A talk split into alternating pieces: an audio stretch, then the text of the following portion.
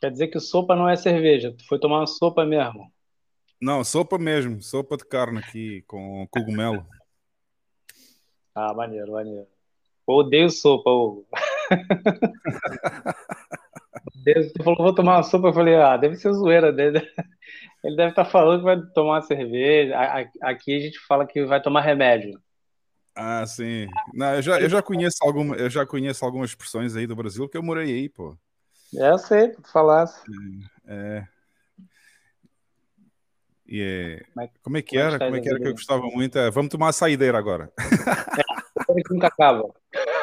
Saideira, a saideira são mais 10 ou 15. Pô, eu era criança, minha mãe me levava pra, pra tomar a saideira assim, cara, eu ficava puto, falava, caralho, vamos embora. Ela falava, não, essa é a saideira. Eu falava, pô, beleza, vai acabar. Eu só parei de acreditar nisso aí só depois que eu virei adulto. Não, o Brasil Aqui... tem expressões muito boas, pô. Muito melhor que em Portugal. As expressões brasileiras são muito engraçadas. Eu fiquei surpreso, que é, vou na farmácia, né? Nem vou tomar remédio. Vou ali na farmácia, eu falei, hã? Tipo assim, um cara, porra, sexta-feira, quatro horas da tarde, vai na farmácia fazer o quê? Falar, aí, cara, aí fez o, o, gesto, né, de tomar um gole, tomar uma cerveja. É. Falei, ah.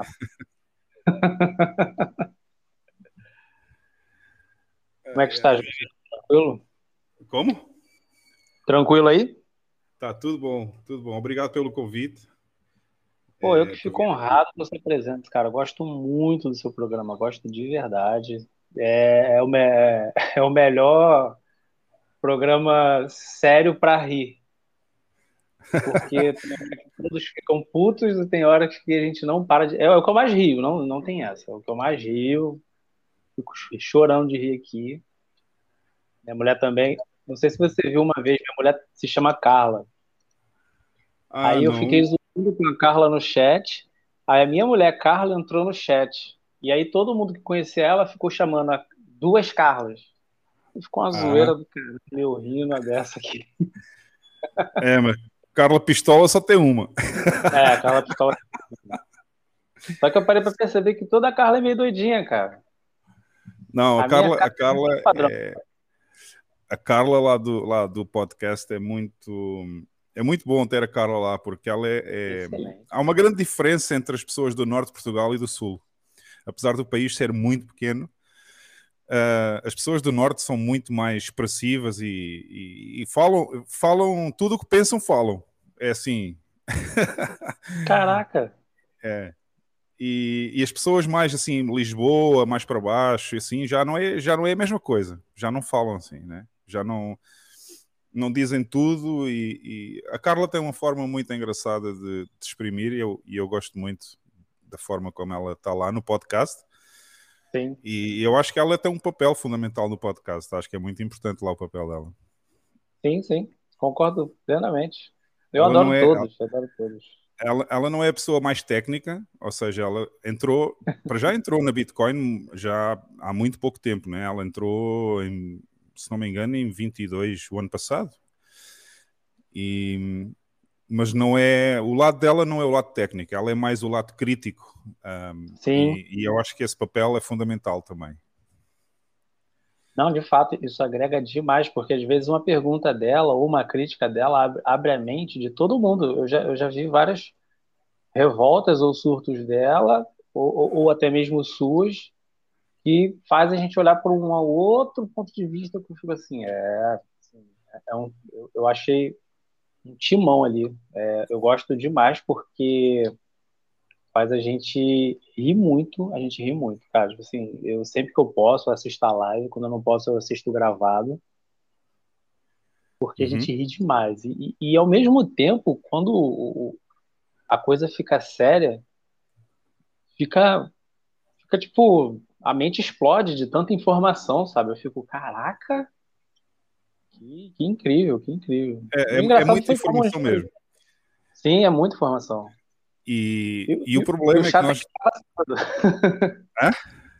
O chato é que acaba cedo. É, não, o problema é que a gente, a gente sempre tenta fazer o podcast com duas horas, mas é impossível, porque é tanta informação e é tanta conversa que não dá. É, é, todas as semanas o nosso objetivo é fazer duas horas de podcast, mas é impossível. Eu já reparei que é impossível fazer duas horas. Ninguém consegue. Ah, dependendo e... do convidado também, é, vai embora. É, mas, mas falando aí da quando a Carla ficou raivosa, eu acho que eu acho, eu acho que o melhor de todos foi o episódio com o Rasher. o primeiro episódio com o Rasher foi foda, meu. Foi. Até eu já, eu já nem conseguia controlar a Carla mais. Ela ficou pistola de verdade. É, ficou, ficou super ofendida com a história do Taro e, e ela está ela entrou há pouco tempo em Bitcoin, mas já está muito com mentalidade maximalista. Sim. E eu acho que tive um papel importante também no início, quando ela apareceu lá no grupo do Telegram e não conhecia ninguém. E, e, eu acho que tive um papel bom e fundamental para direcionar a Carla no, no sentido do maximalismo e ela ficou ficou pior que eu, porra. Ela hoje em dia já está já está muito bom. E o depois facto de... com, com o Reicher, depois daquele episódio com o Reicher, o é. Reicher foi no programa do Berto Leal. Foi o Reicher? Foi. Ou foi o Diego? Não lembro. Aí aconteceu alguma coisa que eu no chat perguntei assim: pô, então nós somos. É... Não é a bolha, não. Nós somos o ecossistema brasileiro do Bitcoin? Aí o Leta respondeu: sim, nós somos nós e tal. Aí nisso no outro dia, a gente tem um grupo, né? Aí no outro dia eu chamei o Leta e falei, ué, Leta, o que, que, que você acha disso? Aí nisso o Reicher entrou na conversa. Aí o Reicher falou uma teoria lá da, do, do mal, né? Do, do, do grande reset, que eu fiquei pirado. Eu falei, pô, Reicher, a gente vai ter que falar isso no podcast. Não, não... Aí levei o Reicher lá no podcast. Aí foi o maior episódio até agora. Não sei se você vai conseguir superar, porque foi duas horas e pouco gravado, porque a gente ficou umas três horas conversando, eu, eu e o Alan. É. Aí ficou maneirado, o pessoal gostou da beça. Aí ele depois ele já foi pro, pro Intancáveis, aí a galera já começou a, a ver mais ainda.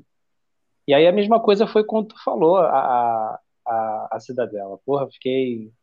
O engraçado foi que eu tava na, na bolha, na quinta. Do Jeff, né? Eu, isso, eu tava na bolha, só que eu tava morto de cansado, eu tava muito cansado. Aí eu Botei para ouvir, fiquei ouvindo e quando eu ouvi já tinha acabado. Acordei, né? Acordei já tinha acabado. Falei, pô, perdi. Aí no outro dia o Jeff foi, me mandou mensagem, falou, cara, você perdeu o final, que não sei o que, o Hugo falou da Cidadela. Eu fiquei, de manhã eu fiquei angustiadíssimo. Aí quando eu finalmente pude parar para assistir, que eu vi o, o de sexta, né?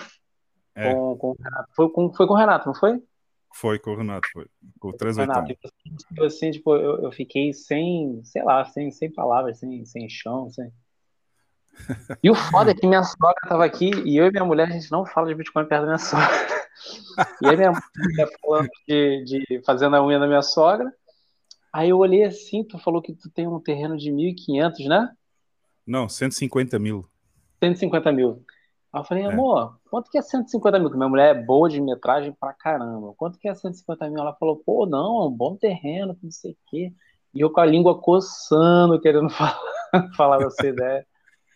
Aí eu, não, porra, isso foi uma guerra, meu. Embora, não, imagina, tu vai contar aí pra gente. Tu, tu é. Ainda nem comecei, tá? Isso aqui é só questão. Não, a gente já vai lá, a gente já vai lá. Tem tempo pra falar tudo. ah, que bom. Eu fiquei muito curioso, queria muito que tu pudesse falar com mais vontade, porque tu fez uma introdução no episódio, né? Mas teve que encerrar por causa que ainda tinha convidado e tudo mais. É.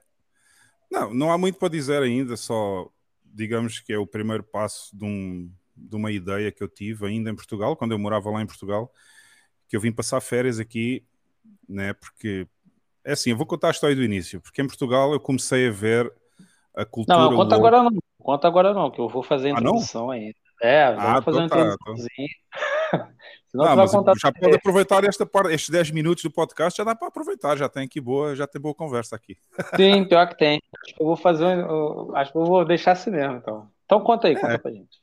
É. Não, não, não, não, continua aí, continua aí que a gente já vai chegar lá, então deixamos mais para o final para, ser a última parte, então, se quiseres. Por mim, eu prefiro aprender, aprender o pessoal aqui no podcast até ao final, né? Geralmente. verdade, verdade. É estratégia. Eu, eu, sou muito ansioso. Eu gosto logo de falar logo e depois a gente fica debatendo sobre isso. Mas esta história do 38 é muito boa, porque eu, eu, o 38 já é a segunda vez que ele esteve lá no podcast. Este último episódio, na sexta-feira passada, já foi a segunda vez que ele foi. E, e é engraçado que eu tenho, né, eu tenho acesso aos, aos, aos, dados aqui no YouTube, quando das pessoas que veem o podcast, toda a informação. Sim. E o, o 38 rebenta com a escala, meu. Não, não dá hipótese a qualquer outro episódio. É assim, os, os, em média, os episódios são vistos é, 500, tem 500 views, alguns têm 700 views, uh, como por exemplo o do Reicher e o Reicher com o Diego na semana seguinte. É, tivemos perto das mil views, mas quando o 38 vai lá no podcast, rebenta com tudo, vai 3.500, 4.000 views. Assim. Cara. Assim. Caraca. Ele tem uma legião de seguidores né, no Brasil, já toda a gente conhece o. É. O pessoal gosta muito dele aqui, gosta muito, de verdade. Todo campo e além da... vai. O 38 tem uma coisa que é ele, ele tem um conhecimento profundo da Bitcoin, mas ao Sim. mesmo tempo ele tem é, aquela característica da Bahia, né, de ser um baiano e a falar daquela forma e aquela forma engraçada como ele fala. Eu acho que tudo isso em conjunto, tu, tudo isso em conjunto é o que prende as pessoas, né? Quando ele, quando ele começa a falar, é... Cara, o baiano é incrível. O baiano... eu sou apaixonado pelo baiano. Tem um baiano lá no trabalho, o cara me vê e fala: olha, pai, barril, viu? Aí eu fico rindo aberto. Na cara não, na cara não. É. Desgraça, velho. Caralho, adoro o baiano. Quando eu vi a primeira vez Renatão assim, eu falei, não, cara, não dá. A gente faz muita piada com o baiano. Eu sou do Rio de Janeiro, infelizmente, tanto lugar do mundo. Eu vivi no Rio também, vivi dois meses no Rio. Foi o suficiente, né, para nunca mais voltar. Não, não, cidade linda, meu. Eu adorei a cidade. A cidade é fantástica, adorei mesmo. É das cidades mais lindas que eu vi na viagem. Olha que eu já viajei pelo mundo. Mas e tu já viu o Rio de Janeiro. Para mim, o Rio de Janeiro é das cidades mais lindas que eu visitei até hoje. Mas tu conheceu a parte podre? Porque eu conheço uma parte aqui que é terrível. Não, eu fui, eu fui em todas as partes. Ó. Eu, eu, eu vivi na Tijuca, na Zona Norte. Eu Bom. conheci a Zona Sul toda. Conheci Bom. a Barra. Fui em duas ou três favelas também, mas não fui sozinho, né? Fui com, fui com uma pessoa que já era era cliente lá. Gostava de fumar assim uma de fumar uns como é, como é que chamava lá baseado. Fumava assim uns baseado. baseado. E eu, obviamente eu não ia lá na favela sozinho, né? Não conhecia, mas eu quis ir. E ele disse assim: Ah, vem comigo, está tudo bem. Eu vou lá comprar um baseado e dá para ver. Pá, eu visitei tudo no Rio, tudo. E pá, gostei muito da cidade mesmo. Uh, Copacabana, Ipanema, adorei tudo. Foi quando esse período que tu ficou aqui? Foi em 2005. 2005 e depois eu fui morar. Eu, eu só fiquei dois meses no Rio, porque eu, quando fui morar no Brasil, eu já tinha já tinha um acordo para trabalhar numa empresa em Brasília. Ah, entendi. E, e, eu decidi ir antes, dois meses antes para o Brasil e ficar lá, porque eu nessa altura eu tinha uma namorada brasileira e ela estava em Portugal comigo e decidimos ir para o Brasil. E fiquei no Rio, que era a cidade dela, né? E depois, dois meses depois, então fui para e quando começou lá o meu contrato de trabalho. Entendi. E fiquei em Brasília mais ou menos um ano vivi lá mais ou menos um ano. Mas deu para conhecer o Brasil quase todo. Só não fui, só não visitei o Nordeste, o Norte e a zona do Amazonas. Toda a parte do Sul ah. até o Paraná eu visitei, tudo. Foi todos os estados praticamente. Entendi. É uma parte, é uma parte que eu também tenho curiosidade de conhecer, a parte norte e nordeste do Brasil. Mas nunca tive. Na verdade, oportunidade eu tive. eu não fui é. mesmo. Mas acho que no futuro acho que vai ser uma, uma meta aí, porque eu de fato cansei muito do Rio de Janeiro. Ah, sim, eu fiquei cansado e, e o, o fato é que piorou muito de 2005 para cá, mas piorou demais. É como se a cidade tivesse sido esquecida de verdade. As coisas, todas as coisas estão degradando. tudo está é, piorando. Tudo, eu tudo, acho que isso aconteceu um pouco por todo o mundo. Em Portugal também, em 2005, era um país, agora é um país completamente diferente. E, e se calhar o que aconteceu no Rio aconteceu em Portugal, em todo o lado, e acontece na Europa e mudou nos Estados Unidos. E esta cultura woke que, que começou agora há uns anos atrás e que tem vindo a dominar aí é, todos os países chamados, não é? os países da os Western countries, como eles gostam de chamar, não é? E, e acho que essa cultura woke tem vindo a estragar tudo o que era o que nós considerávamos bom e bonito e, e uma cultura boa, uh, hoje em dia já desapareceu praticamente. Total, total mesmo. Total. Aliás, esse foi um dos motivos que me levou a sair de Portugal e vir para El Salvador, porque eu não, já não estava. Eu já estava. Eu, quando eu tomei a decisão com a minha namorada de vir para cá, eu já estava a ver o que é que ia acontecer. Nós tomamos a decisão mais ou menos em 2021, 22, no início de 22 talvez, quando viemos cá a primeira vez de férias. Era suposto passarmos 3, 4 semanas aqui. Um, eu fiquei de tal maneira apaixonado, digamos, pelo país, que fiquei mais um mês. A minha namorada voltou para Portugal, eu fiquei mais um mês porque eu queria já na altura procurar alguma coisa para comprar aqui. Só que nesse mês não foi possível, não consegui encontrar e houve um negócio que eu até tinha já mais ou menos, uh, mais ou menos acordado com o dono, mas depois não se concretizou por uh, fatores externos do advogado que eu tinha na altura, que era, era completamente incompetente e não soube gerir as coisas enquanto eu estava em Portugal e deixou cair o negócio porque o dono do terreno, a dona do terreno ficou na altura ficou zangada com esta história toda do meu advogado e esse negócio não se realizou, tive que voltar para Portugal, então fiquei mais uns meses lá e depois em outubro já tínhamos tomado a decisão de vir para cá uh, definitivamente, pedir a residência, todas essas coisas e foi quando nós chegamos aqui, em outubro de 2022 ai porra, já caiu aqui uma caneta um... e vais ouvir esta caneta cair muitas vezes, porque eu gosto, quando eu estou a conversar assim no microfone, eu gosto de estar com uma caneta na mão aqui a, a brincar com a caneta.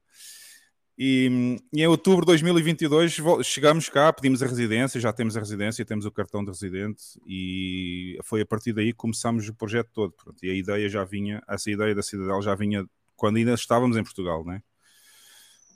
E, pronto, foi assim que começou tudo, porque eu quis sair daquela cultura que acabou, a cultura portuguesa bonita, aquela cultura portuguesa que nós, uh, as pessoas da minha idade e, e, e, pessoas mais velhas, e se calhar um pouquinho mais novas que eu, talvez a geração logo a seguir, porque eu sou de 75, a geração que nasceu nos anos 80, ainda apanhou uma boa cultura em Portugal em que as pessoas se davam bem, em que havia respeito, havia. Sabes, hoje em dia já não há é, digamos que o governo já não tem vergonha sequer. Ou seja, o que vocês diziam no Brasil há muitos anos começou em Portugal agora. Já não têm vergonha, já dizem tudo em público, enganam as pessoas em público, já, já, já ou seja, o, o, tudo aquilo que acontecia no Brasil, que os brasileiros se queixavam desde os anos 70, 80, 90, começou a acontecer a partir do ano 2000, 2010 em Portugal, digamos assim.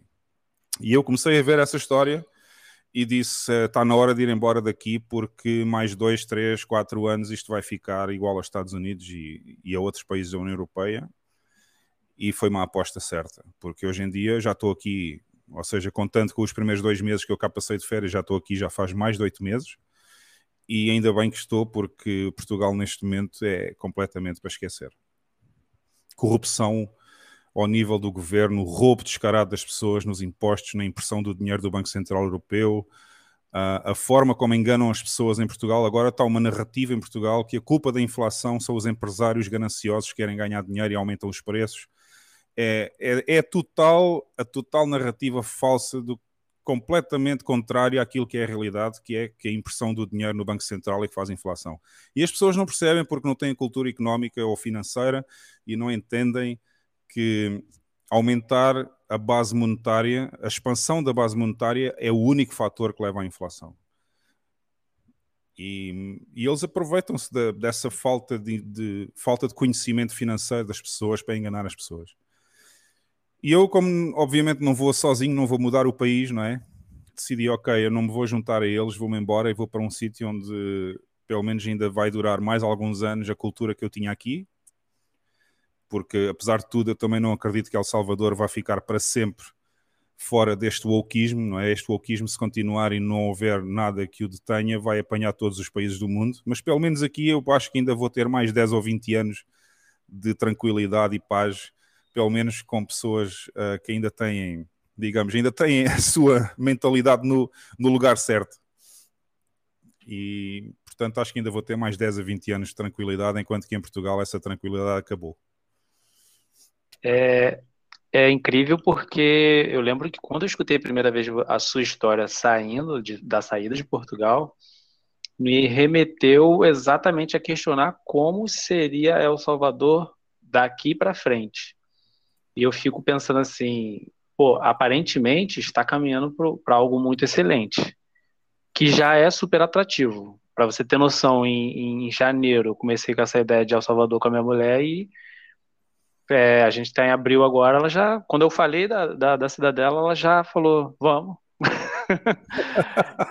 ela já falou, vamos, porque de fato parece, é, é, é, como é que se diz? Parece uma mágico, parece algo de fato salvação.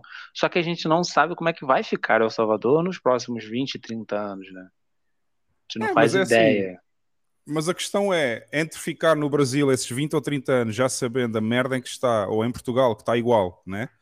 Ou pelo menos ir para um país onde pode ainda demorar 20 ou 30 anos a chegar cá essa, esse tipo de mentalidade, eu acho que vale a pena. Vale a pena, vale muito a pena. Vale muito a pena. Logo de cara pensei, eu, eu, na verdade eu não pensei, falei, eu tenho que ir. Eu tenho que arrumar não, um jeito, têm, eu tenho que ir. Vocês têm que ficar, vocês, se a ideia é mudar para, para, para cá, o primeiro passo é vocês programarem um mês de férias aqui. Ok? Sim. Para ver tudo. E tem uma vantagem, porque eu vim para cá com um mês de férias e eu não conhecia ninguém aqui. E vocês têm a vantagem que agora já tem aqui alguém como eu que pode ajudar e pode mostrar e pode levar aos, aos sítios, aos lugares e não sei o quê, e já pode dar uma ideia de como é que funcionam as coisas. Eu, quando cheguei cá, não conhecia nada. Eu tive que fazer Sim. amizade com o, por acaso ficámos amigos lá, o dono do hotel onde eu fiquei, eu tive com ele todos os dias, a gente conversava, eu já estava, eu ainda não falava quase espanhol, falava só portunhol, né? e, e foi aí que começou até, eu já a falar espanhol mais ou menos, porque eu passei um mês a falar com ele, sempre que mais ou menos ao final do dia a gente juntava-se, trocava umas ideias, e ficamos amigos. Hoje em dia ainda sou um grande amigo lá do, lá do dono do hotel onde eu fiquei, e foi a única pessoa que me deu assim umas ideias de como é que funcionava aqui as coisas. E agora, quem quiser vir cá passar férias para analisar o país, para já tem a vantagem que já tem cá uma pessoa que fala português também, que sou eu, e obviamente qualquer pessoa que queira vir aqui e queira falar comigo e queira que eu mostre algumas coisas e não sei o quê, eu estou disponível, pô, eu estou aqui para ajudar as pessoas. Tomara eu que eu tivesse alguém cá que falasse português também na altura que eu vim, não, não tinha, né? Mas tinha que ter eu o Hugo Ramos. Esse é o primeiro passo, Lourenço. O primeiro passo é vocês programarem os dois, virem cá, passar três, no mínimo três semanas. Não dá para ver. Se vocês vierem uma semana, não dá. Ok? Não, não vão ter a ideia de como é que funciona o país, né? nem as pessoas, Entendi. nem nada. Só, só, só vão ver um sítio ou outro, ou vão visitar aqui, vão visitar ali, mas isso não é a realidade do país. Para vocês terem noção, pelo menos três semanas têm que passar aqui para terem noção de como é que funciona a cultura, como é que funcionam as pessoas, quais são os lugares bons para visitar, quais são os lugares bons para, para, para morar. Enfim, Sim. três semanas pelo menos é o ideal. E aí vocês passam essas três semanas aqui, ou quatro, consoante, eu não sei, cada um tem as suas possibilidades, e voltam para o Brasil, falam, consideram as coisas que viram aqui, pensam bem no assunto e se decidirem voltar, voltam foi como eu fiz. Eu voltei para Portugal, falei que passei mais seis meses em Portugal, falámos um com o outro, pensámos bem nas coisas e decidimos vir. Como é que foi a, a sua namorada? Como é que ela. Qual foi a reação ela, ao início Tava, ela ao início estava assim, um, estava um pouquinho reticente, não sabia se queria vir para cá ou não, mas depois aceitou bem a ideia, acho eu. Ela também mas já ela aceitou melhor depois de ter ido, né? Ela Oi? já percebeu que lá em Portugal está pior ainda, portanto. o, essa questão do autismo, você, você sempre levanta ela no, nos programas, e eu acho muito bom, porque parece que é, aqui, para mim, para o meu público, para o Brasil de uma maneira geral, parece que as pessoas não fazem a mínima ideia que isso existe eu falo para as pessoas, eu acho que até vou escrever um texto sobre isso, botar no, no Medium. eu falo para as pessoas: você sabia que isso é um, um, um movimento, é uma cultura, que isso está acabando? As pessoas não. As pessoas acham que simplesmente é aleatório, sabe? Elas não estão entendendo. Eu gosto ah, muito quando você fala disso. É, e aceitam. E, muitas já virou... aceitam já como sendo o novo normal. Não é? O isso, novo normal, isso. ah, eu não quero saber, não me interessa, não me afeta, não sei o quê, mas vai... o, o problema é que afeta toda a gente e elas nem, elas nem se dão conta que vai afetar, não é? Uma, um, um medo, existe um medo velado sobre, sobre essa postura e que é somente gente como a gente que está batendo de frente. E aí eu gosto eu acho, muito quando acho, você fala. Eu às vezes penso nesta Diga, história e eu, eu às vezes penso para mim, não sei se a minha conclusão está certa ou não, mas eu acho que os bitcoiners, para ser bitcoiner é preciso estar um bocadinho acima da média da inteligência normal das pessoas. Sim. Ok? Porque para entender bitcoin a fundo, não é qualquer pessoa mediana que vai entender, ok? Exato. E o facto dos bitcoiners portanto, essas pessoas, por terem entendido a Bitcoin, porque acho que a inteligência. Eu não quero ofender ninguém com esta conversa, é só uma conclusão minha que eu pensei para mim, é a primeira vez que eu estou a falar nisto. Mas eu acho que as pessoas que têm um pouquinho mais de inteligência do que a média da população e que já entenderam o Bitcoin, é essa própria inteligência também que os leva a entender o que está a acontecer no mundo. E por isso é que Exato. os bitcoiners normalmente são os mais críticos da situação woke e da situação fiat e da situação do roubo do Estado e todas estas situações, porque por natureza eles já têm um bocadinho mais de compreensão. E então são eles Sim. os primeiros a falar desta história. Por isso é que eu acho que, é, que os bitcoiners estão sempre, digamos, não é só a Bitcoin que interessa, os bitcoiners também comentam muito os outros assuntos, não é? Assuntos políticos, sim, sim. assuntos libertários, assuntos financeiros. E eu sou daquelas pessoas que não percebia nada de finanças antes de, antes de entrar no mundo Bitcoin. Nunca tive aulas de finanças, nunca tirei nenhum curso de finanças na vida e, e, e Bitcoin ensinou-me como é que funciona a economia, que é uma coisa fantástica, não é? Porque quando a pessoa entra no mundo Bitcoin e começa a investigar mais para saber mais, começa a aprender como é que realmente funcionam as coisas. Eu, quando toda a minha vida até chegar ao ponto em que eu conheci Bitcoin, foi mais ou menos em 2015, 16, quando eu ouvi falar a primeira vez, eu achava que inflação era uma coisa normal da vida. Sim.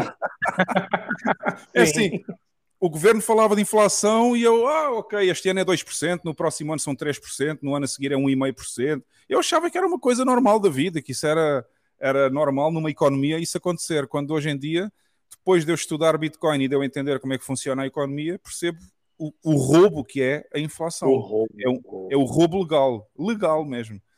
E, e é das coisas fantásticas que o Estado e os bancos centrais impõem nos cidadãos. E as pessoas não sabem, a maioria das pessoas não se apercebe e continua a pensar como eu pensava antes de eu conhecer Bitcoin, que era uma coisa normal da vida.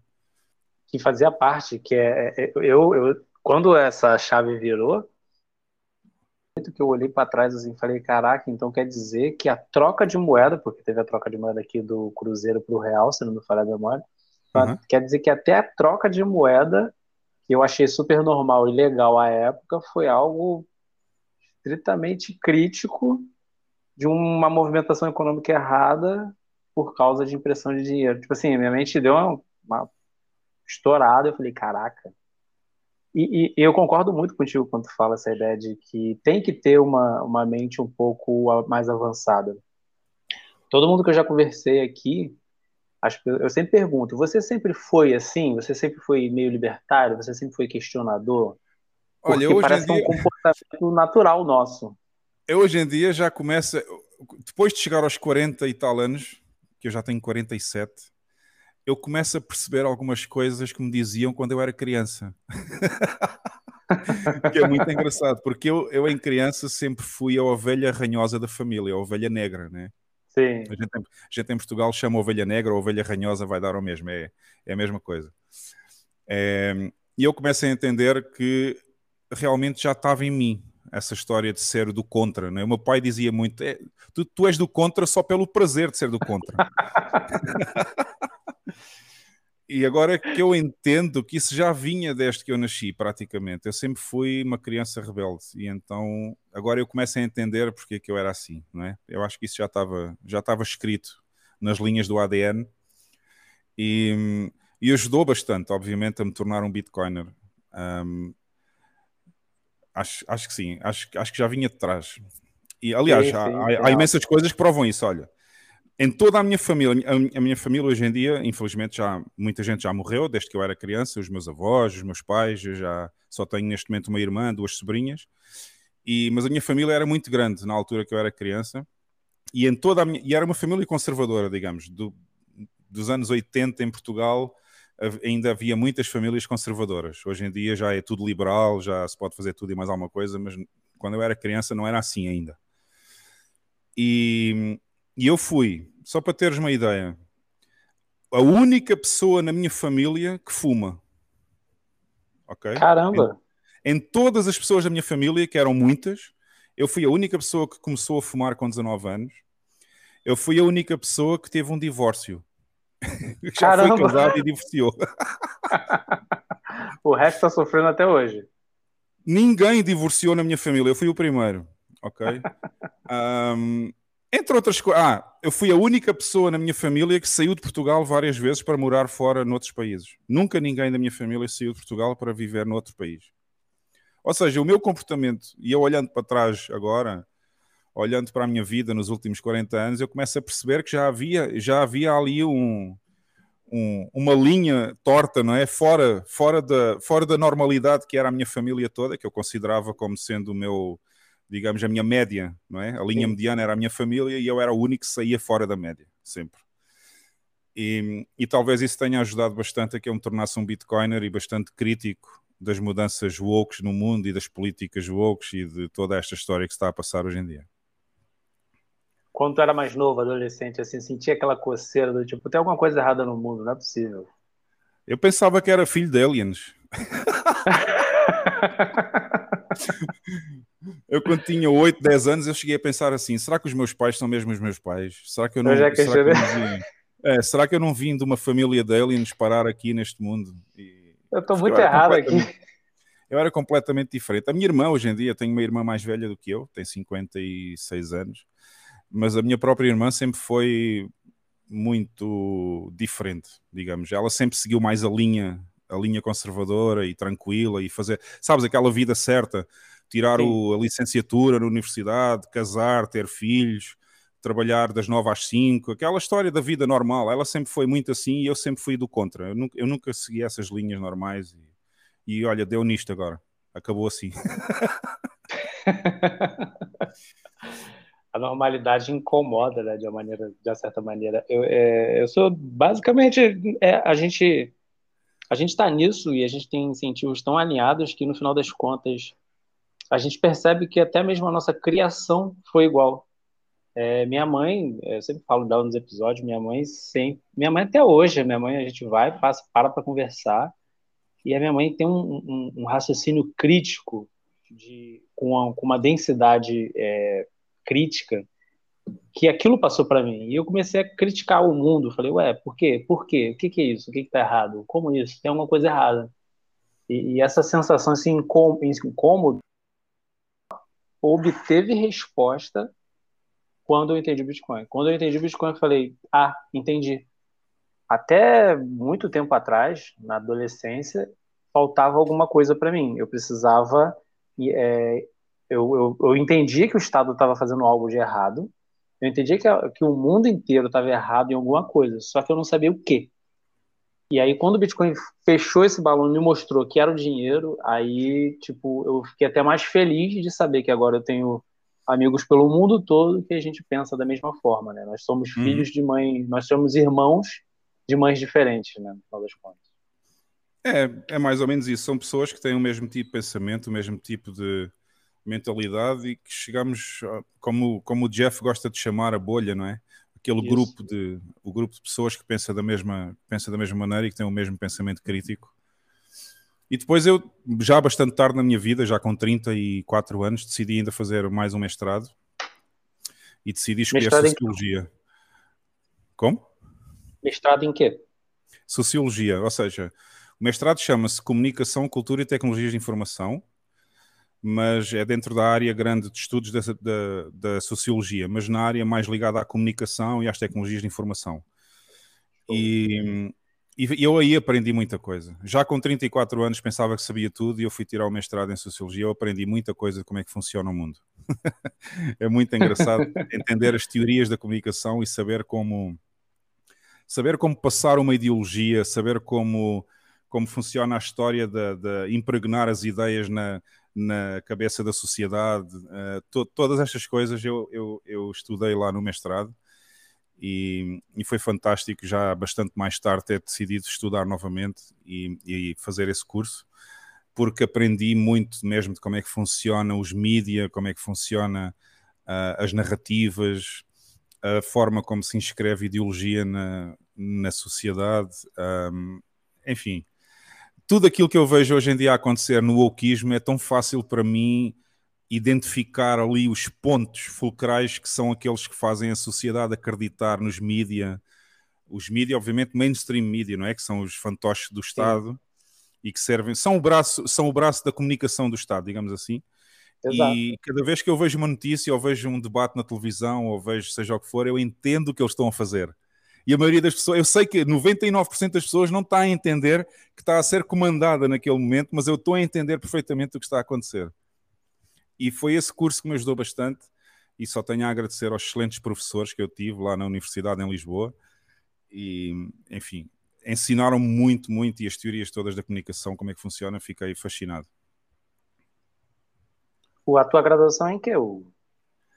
A primeira foi, a licenciatura foi em design industrial e depois é que fui fazer o mestrado em, em, em comunicação. Áreas tão distintas. É.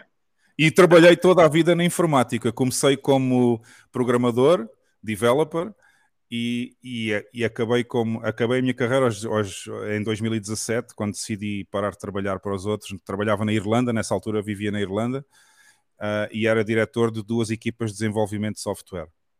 Ou seja, fiz toda a minha carreira profissional na área das, tecno, das, das TI, das tecnologias de informação.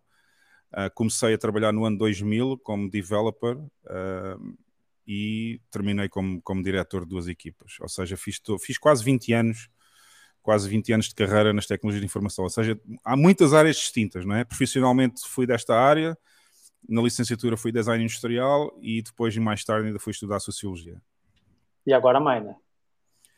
E agora sou minor, sim. Agora, é, quer dizer, agora profissionalmente não posso dizer que tenha carreira, não é? Porque não, tô, não tenho nenhuma empresa, não tenho, não tenho nada, digamos, não trabalho para ninguém, neste momento só para mim próprio, mas a única coisa que faz, ou seja, que tenho rendimentos neste momento são os nodes Lightning e, e é a mineração. Entendi. Tu falou uma vez que é muito complicado tu conseguir dinheiro. Essa história do dinheiro do banco foi maravilhosa. É, porque você era Bitcoiner e, e, ninguém queria te dar dinheiro ou abrir uma conta para você no banco. Como é que é isso? Não, abri uma conta. Não era dar dinheiro. Eu nem sequer fui pedir dinheiro. Eu queria pôr lá o meu dinheiro. eles não deixaram. Não? Mas eles não querem o meu dinheiro. Eles, não, você é Bitcoiner. Nós não queremos ninguém aqui com, com, com, com Bitcoin. E, no país da Bitcoin, né? Que, que é a coisa mais absurda que existe. mas, o, mas o mais absurdo ainda, eu tenho que contar esta história, porque eu não. Já sabes que a minha boca é um trombone, né? Como Pode a gente falar. diz em Portugal. É, eu fui a vários bancos aqui logo no início, quando eu cheguei, em outubro, novembro, para tentar abrir uma conta. Na minha ingenuidade, eu achava que funcionava como em Portugal, em que os bancos querem que as pessoas abram conta, não é? Os bancos querem clientes, porra. E então, quanto mais pessoas abrirem conta no banco, melhor, não é? Porque em Portugal o banco não está a fazer um favor em abrir uma conta. O banco quer que as pessoas vão abrir. E eu cheguei aqui na minha ingenuidade, pensava que era igual. Mas não, aqui é abrir conta no banco é um privilégio. Caraca. Ok? O banco faz um favor à pessoa em abrir uma conta. e, e, é difícil para os próprios salvadorenhos abrir uma conta se eles não tiverem um salário, se eles não tiverem um rendimento mensal fixo, não sei o quê. Eles não, eles não abrem conta aos salvadorenhos também. Por isso é que a maioria dos ah, salvadorenhos não tem conta bancária. Porque a maioria dos salvadorenhos vive o dia a dia. Eles vivem do negócio que têm na sua lojinha ali ao lado da casa, não sei o quê, recebem em cash. Não, é, não fazem parte da economia fiat, digamos assim. Eles, têm, eles só vivem, vivem do dia a dia, do cash que eles fazem naquele dia. No dia a seguir vão comprar coisas para vender novamente e é assim. A maioria deles é assim. E nem têm conta no banco, né? porque não, não compensa, porque eles ganham pouco, eles fazem, sei lá, se ganharem 50 dólares por dia para depois gastarem 25 no dia a seguir a comprar mais produtos, é assim a vida normal, ok? Entendi. E então eu, na minha ingenuidade, fui ao banco tentar abrir conta. Fui a vários bancos e um dos bancos que eu fui, e, esta, e era aqui a parte interessante da história, é o Banco Agrícola. É um dos maiores bancos aqui em El Salvador. E eu fui lá, tentei, já com o meu espanhol mais ou menos bom, uh, falar, com, falar com eles e já dá para manter uma conversação boa e toda a gente entende o que eu falo. Uh, falei, tive que ir falar com o gerente, porque eu queria abrir uma conta e a pessoa perguntou-me e, e, e, qual é o seu rendimento? E eu disse, eu não tenho rendimento, sou Bitcoiner, não preciso de rendimento. isto, isto é faz uma confusão na cabeça deles. Muito bom. ver a cara, ver a cara do lá da pessoa que está que tá a falar comigo no banco e eu dizer assim, eu não preciso de rendimentos, eu tenho Bitcoin. E eles ficam a olhar para mim, eles não, ficam assim a pensar como é que é possível viver sem um rendimento, não é? Bom, é. enfim, até que chegou a gerente, né? Mandaram-me falar com a gerente lá, da, lá daquela agência e eu expliquei à gerente como é que era, não é? Porque tinha, no, tinha mineração, fazia mineração, podia vender Bitcoin para trocar por dólares, não sei o quê, mandava os dólares para o banco para ter dinheiro em cash se fosse necessário aqui. Bom, expliquei a história da Bitcoin numa hora. E ela disse-me assim: ah, então a gente vai fazer o seguinte: eu vou falar com a administração e vou, depois amanhã ligamos para si, falamos por telefone para dizer qual é a decisão deles. Claro, escusado será dizer que no dia a seguir ligaram, inventaram uma desculpa qualquer para não abrirem a conta e a desculpa ah, foi que a minha residência era temporal. Ou seja, Mas precisava era? ter a residência fixa. Mas não era, né? Não é, é. Todos os, ah, os, os, os, primeiros cinco anos é sempre temporal, ou seja, eu todos os anos tenho que ir fazer ah. uma renovação e só no final dos cinco anos é que eu tenho residência fixa mesmo. Não é? Entendi. E então a desculpa deles é que eu só poderia abrir a conta daqui a 5 anos porque não tinha residência fixa ainda, tinha que ter residência fixa, já depois dos primeiros 5 anos. E eu fui contar isto a um amigo meu aqui que tem um café uh, aqui, aqui em São Salvador, um, um local, um salvadorenho que vive aqui, não é? E onde eu vou tomar café praticamente todos os dias e também é Bitcoiner e portanto contei-lhe a história. E ele, ele depois é que me informou, e esta é a parte absurda da história, é que o Banco Agrícola não sei se vocês sabem, quem estiver a ouvir o podcast, ou, ou, ou tu, Lawrence, o Sim. Banco Agrícola é dos cartéis da Colômbia. Car...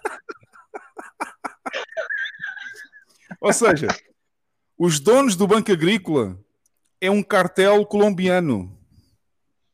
Ok? Eles usam o Banco Agrícola para fazer lavagem de dinheiro. Mas eu que sou Bitcoin, eu não posso abrir uma conta. Pô, é questão de ética, né? Princípios morais, essas coisas. Exato, exato. O narco pode ter o banco, pode ser o dono é, do banco, pô. mas o Bitcoiner não pode abrir uma conta, ok? Porque o Bitcoiner é que é o é que é, é o, o é o criminoso, né? Portanto, esta é a parte assim, absurda. Assim, aí eles vão abrir a conta rapidinho. É, se eu fosse narco, eles abriam uma conta logo. Isso não, isso, isso não tinha problema. Enfim, esta é a parte absurda da história dos bancos aqui em El Salvador. É, muito, alguns bancos são, alguns bancos são uh, grandes bancos estrangeiros americanos que estão cá, outros são das Caraíbas, por exemplo. Eu agora, hoje em dia, felizmente, já tenho duas contas bancárias, tenho em dois bancos. Um deles é o ProAmérica, que é um banco das Caraíbas, e tenho conta no outro, que é o Banco do Estado aqui em El Salvador, que é o Banco Hipotecário. E esse aí, infelizmente, nem sequer faz transações com o exterior, ou seja, é um banco que não tem SWIFT sequer porque é um banco local e, e, e portanto não, eles não têm acesso ao SWIFT. O, o, então, o caixinha, né? Aqui no Brasil a gente chama de caixinha isso aí. É.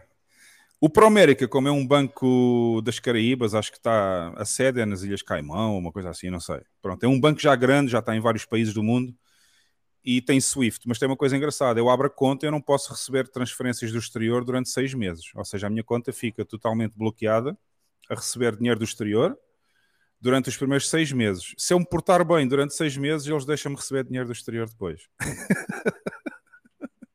Isto é, é, é, é, completo absurdo como funcionam aqui os bancos. Quer dizer, tendo a mentalidade europeia, não é? Que todos os bancos, por mais pequeno que seja o banco, ele tem um IBAN e tem um SWIFT, não é?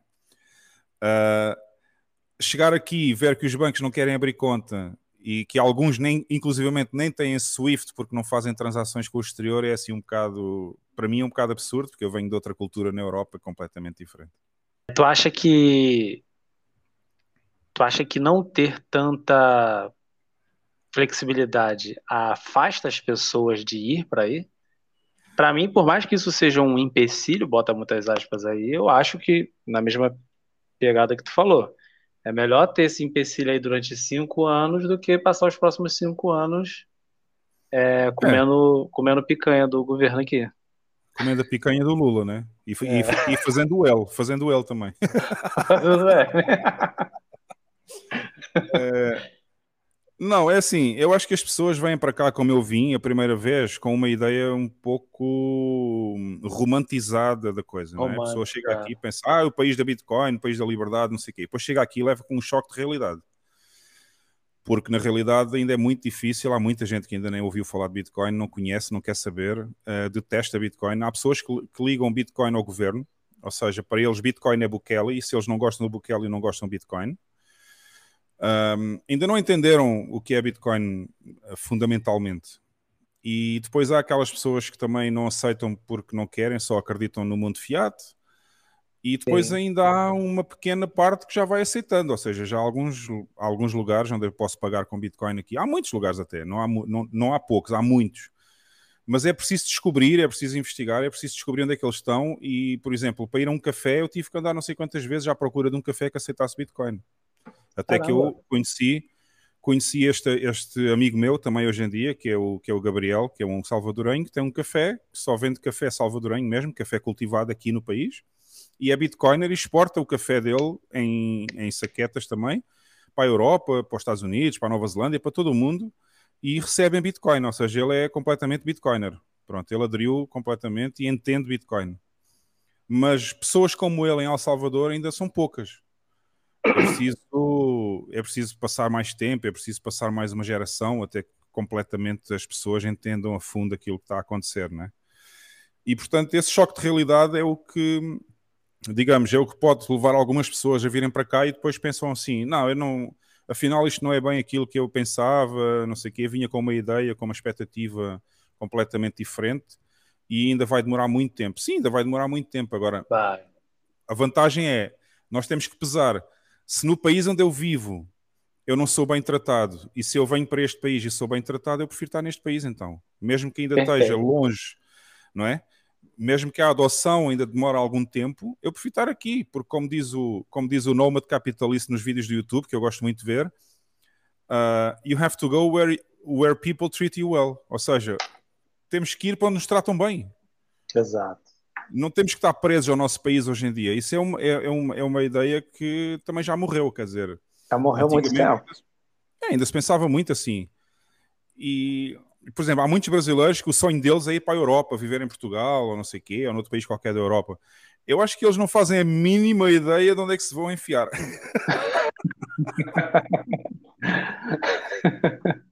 Porque a gente... Portugal hoje em dia é, é, é, sair do Lula para ir para o Lula. É a mesma coisa.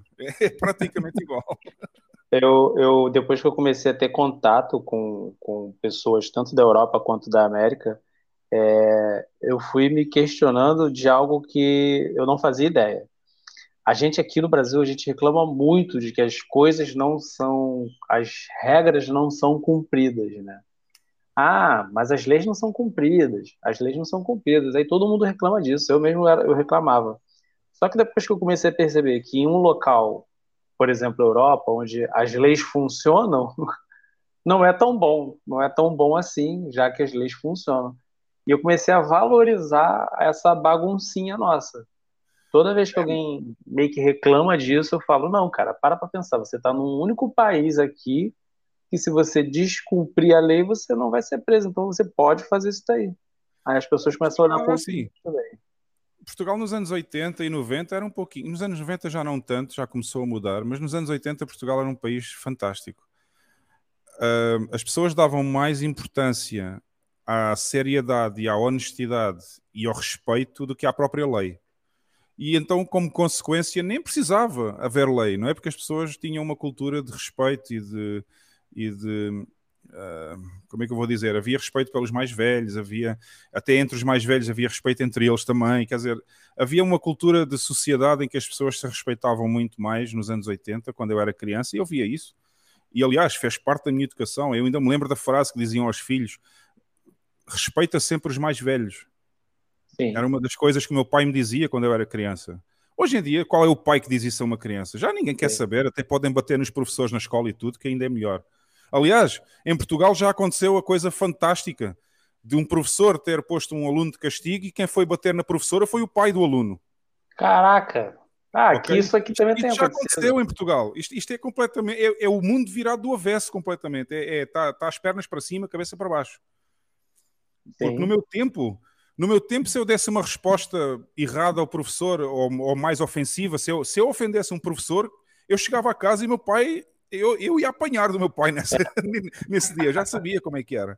Hoje em dia, não. Hoje em dia, o aluno chega a casa, diz que o professor falou isto ou falou aquilo, e no dia seguinte vai lá o pai bater no professor. Quer dizer, as coisas estão. Em Portugal está completamente virado ao contrário. E um mundo, né, Hugo? Você, você acha que, que é um comportamento mundial? Eu, eu começo a perceber uma, um, um desequilíbrio no local aqui, sabe? Eu vejo que no Rio de Janeiro as pessoas estão desequilibradas de uma maneira geral. No entanto, a gente vai vendo notícias, parece que é o mundo todo, porra. Hum. Parece que o mundo virou um grande circo.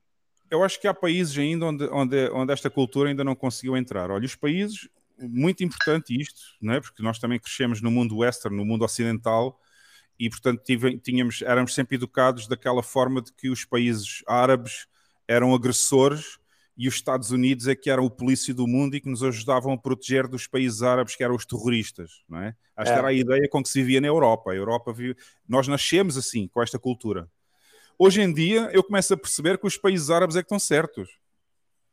Porque lá não entra, lá não entra a falta de moralidade, lá não entra o, o, o desrespeito, lá não entra nada destas coisas que hoje em dia estão a destruir completamente os países ocidentais. O Império Americano já morreu eles não sabem, Sim. mas já morreu. Já há é? muito tempo. E, e, e, há uma coisa engraçada: quando a pessoa estuda os ciclos sociais uh, na história do mundo, uh, começa-se a ver um padrão. Há um padrão que é a ascensão do império, uh, depois chega lá em cima, tem um pico e depois começa o declínio do império. E normalmente na fase do declínio do império é quando começa o deboche, quando começa. Eh, por exemplo, o Império Romano. Quando é que o Império Romano começou a entrar em decadência? Quando começou, quando começou um, a falta de moralidade, quando começou a impressão desmesurada do dinheiro, que foi uma das, esse foi um dos principais também fatores que levou à queda do Império Romano, que foi eles introduzirem o debasement da moeda, e, e, e, é nessa fase que se começa. Há uma série muito boa que eu agora não me recordo o nome, que era uma série romana que passava na TV, que era toda feita em estúdio, que era sobre os gladiadores no, no, no tempo dos romanos e que mostra bem como a decadência do Império está associada ou, ou está mais ou menos em paralelo com o declínio da moralidade social. Não é Espartacus, não? Como? Espartacus. É, exatamente, exatamente. Assim. Essa série foi toda feita em estúdio, todos os cenários eram em estúdio, não sei o quê, só tinha os atores. Essa série mostra bem o declínio associado ao declínio moral da sociedade ao mesmo tempo, do império. Ou seja, o declínio moral da sociedade também leva ao declínio do império. Exato. E é aí que as pessoas começam. E é o que está a acontecer hoje em dia. A cultura woke não é mais do que o declínio moral da sociedade no tempo do Império Romano. É a mesma coisa. E portanto estamos a assistir ao declínio do Império Americano, que vai morrer daqui a pouco tempo. E vai surgir o novo Império Chinês, que é quem já está a bater à porta, porque agora é, agora é a nossa vez de ser império. Não é? E, portanto, Eu acho é que não está nem para está arrombando a porta. Né? É, exatamente. E com esta história agora que eles conseguiram fazer os acordos com os países árabes para fornecer o petróleo em yuan, inclusivamente já venderam uh, gás, um, gás natural líquido à França em yuanes também. Ou seja, a China está e aqui, aqui no próprio El Salvador, no próprio país, a China está com uma presença fantástica. Eles estão a construir coisas aqui neste país que é uma coisa incrível. Estão a fazer imensa construção aqui em El Salvador e tudo oferecido. Para quê? Para manter o poder geopolítico na América Central. Ou seja, a China, a China anda a construir o nascer do seu novo império há muitas décadas e as pessoas nunca se aperceberam de nada. Ok? Eles vão manter aqui na, aqui na América Central estão em El Salvador, estão em outros países, por exemplo, a Biblioteca Nacional. Eu pus umas fotos no Twitter no outro dia, quando andei na Baixa de São Salvador, e eles estão Sim, a construir uma, uma Biblioteca Nacional gigantesca, toda oferecida pelo governo chinês aqui ao país de El Salvador. E não só, já construíram o porto em Puerto La Libertad, que é uma cidade que fica junto ao mar, construíram um porto novo, construíram um novo mercado do peixe, tudo. Eles estão a oferecer tudo a El Salvador em troca de poder geopolítico, obviamente, porque eles vão ficar presentes na região. E, portanto, a China está a, China está a avançar bastante com a construção do seu novo império.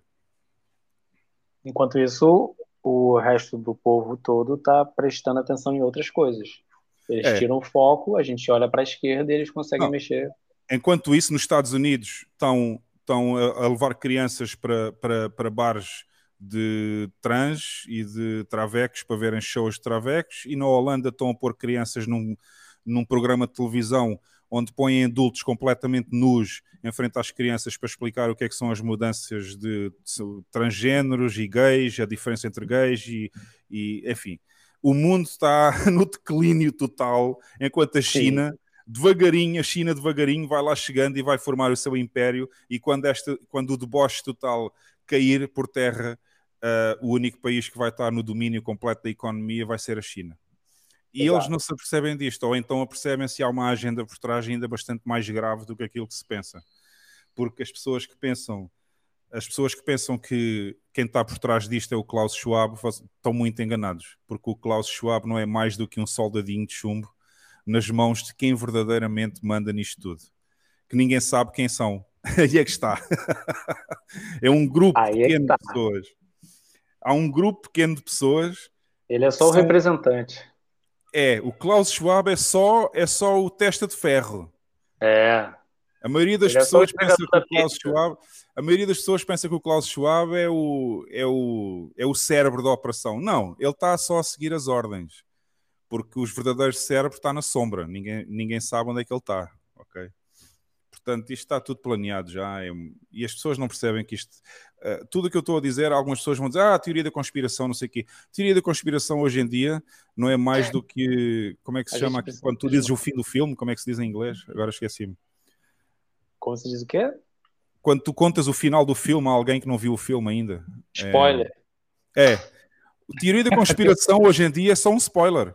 É só um é. spoiler porque seis meses depois aconteceu. Perfeito. Uma vez eu, eu, postei, eu postei assim, é, quando eu comecei no Bitcoin, né, é, eu ficava vendo os caras e os caras falando coisas que aconteceram coisas seis meses antes, um ano antes, e os caras falando, ó, oh, vai acontecer isso. E eu duvidava, falava assim, ah, pô, cara, esses caras aí são teóricos da conspiração. Eu adoro teoria da conspiração, já sou um fã. E aí, pô, quando começou a ter Bitcoin com teoria da conspiração, eu falei, perfeito, eu, eu gosto disso aí. Só que aí, conforme as coisas foram acontecendo, eu vi que não era uma teoria da conspiração, era um fato da conspiração. Era, era, era, era uma, uma, conspiração mesmo. Era uma conspiração mesmo. Eu falava, nossa, como é que eles estão tão à frente? E agora, estando, porra, dentro do, do, do universo Bitcoin, eu percebo, eu, eu, eu, falo coisas, eu já falei coisas para os meus amigos no trabalho no ano passado, e que, que quando acontece as pessoas ficam olhando assim, tipo, não, você, como é que você tem acesso a essa informação? Eu falei, pô, cara, tá aí, pô, tá de graça, qualquer um pode ver. Você que não, não tá é assim, A resposta não é essa, a resposta é, eu uso o meu cérebro. É. Usa o teu, porra. Usa o teu, tens um cérebro para alguma coisa também. Eu penso, pô, só isso. a diferença é essa, eu penso, eu observo, analiso, e aí dá para ver muita coisa tão implícita quanto explícita. Você falou um pouco mais cedo que os jornalistas em Portugal né, estão botando a culpa na inflação dos empresários, né? É. É, é. isso daí eu não sentia. Antigamente era, era aquela injeção que tu não sente, né? O cara falava isso e eu falava, é a culpa dos empresários. Aí o é, Estado. É ganância, falava, ganância, né? É, o, o, empresário é ganancioso. Aí o Estado falava que ia melhorar, falava, não, é, o Estado vai consertar. Quando essa chave virou, e foi recentemente que aconteceu de eu prestar atenção nisso, né? Eu estava numa lanchonete com, com a Carla e eu estava, pô, divertido, me divertindo e tal. E eu escutei a televisão falar inflação. É, tipo assim, eu tenho um imã, tá ligado? Quando, quando fala é. inflação, eu perco Já, eu já liga, né? O switch aqui no cérebro, assim, ó. Aí eu parei, eu olhei para trás. Eles estavam botando a culpa no aumento, a mídia, né? Tava botando a culpa no aumento dos aluguéis de apartamentos nos donos de apartamentos. Aí eu falei, é. porra, não, não faz sentido. E, e, de fato, eles falaram com todas, mostrou um, um especialista falando, não, porque os proprietários estão aumentando os preços e é por isso que está mais caro. Eu falei, não, jovem, não é por isso não. Pô. E a partir dali eu fiquei revoltadíssimo, fiquei revoltado, reclamando a beça, reclamando a beça. E só depois que eu saí do, da lanchonete que eu fui relaxar um pouco, porque é, é, é, a mentira ela vai sendo é, colocada ali na nossa, na nossa mente em doses homeopáticas. Você vai tomando gotinhas de mentira todo dia. É. Em algum momento você nem percebe. É teoria das tá... balas. Chama-se teoria Exato. das balas em comunicação. Teoria das valas. É. É uma bola de cada vez. Exato. É, na comunicação tem, tem esse nome. É, é, isso foi usado. Isso foi usado na Segunda Guerra Mundial pelos alemães também, quando eles largavam panfletos em cima da França. E teoria das balas. Isso, peraí, não, não é só teoria das balas, tem mais um nome. É teoria das balas. Qualquer coisa que eu esqueci. Já estudei, também já foi há mais de 10 anos que eu fiz o mestrado. Mas é, é tem esse nome assim, porque é é pequenas gotas de cada vez, não é? Até conseguir fazer um oceano. é, perfeito. O... Muito mal comparando, me perdoe todas as mulheres que vão ouvir isso agora, mas como eu sou casado, o Hugo tem a namorada dele, a, é, a, a gente sabe, né? A mulher, ela joga uma semente. Ela, a gente está brincando aqui e ela fala assim, é, eu queria um cachorro. Aí tu, ah, para de bobeira, para com isso, não sei o quê, tá gastando isso aqui. Aí, já beleza. Aconteceu. já aconteceu comigo. Depois ela vai, Olha, já olha que cachorro fui... é, Eu nunca fui uma pessoa de gatos. A minha namorada um dia chega a casa e diz assim: Ah, eu gostava muito de ter um gato. E eu fiz uma guerra desgraçada, não é? Porque eu sempre fui mais uma pessoa de cão, é, de cachorro. E passado seis meses ela tinha um gato. é isso. Mas isso não acabou aí. Não acabou aí, porque chegamos aqui ao Salvador e ela diz assim: Ah, o gato está muito triste aqui sozinho. E então já temos dois gatos. é precisamente essa teoria, né? A mulher é muito boa nessa história de impregnar a ideia, né? Perfeito, perfeito. É exatamente isso. E, e, e o, Como meu pai dizia, a agenda meu pai dizia, Coisa. Meu pai dizia uma coisa engraçada quando eu era criança, que era as mulheres devem ter andado numa escola diferente da nossa.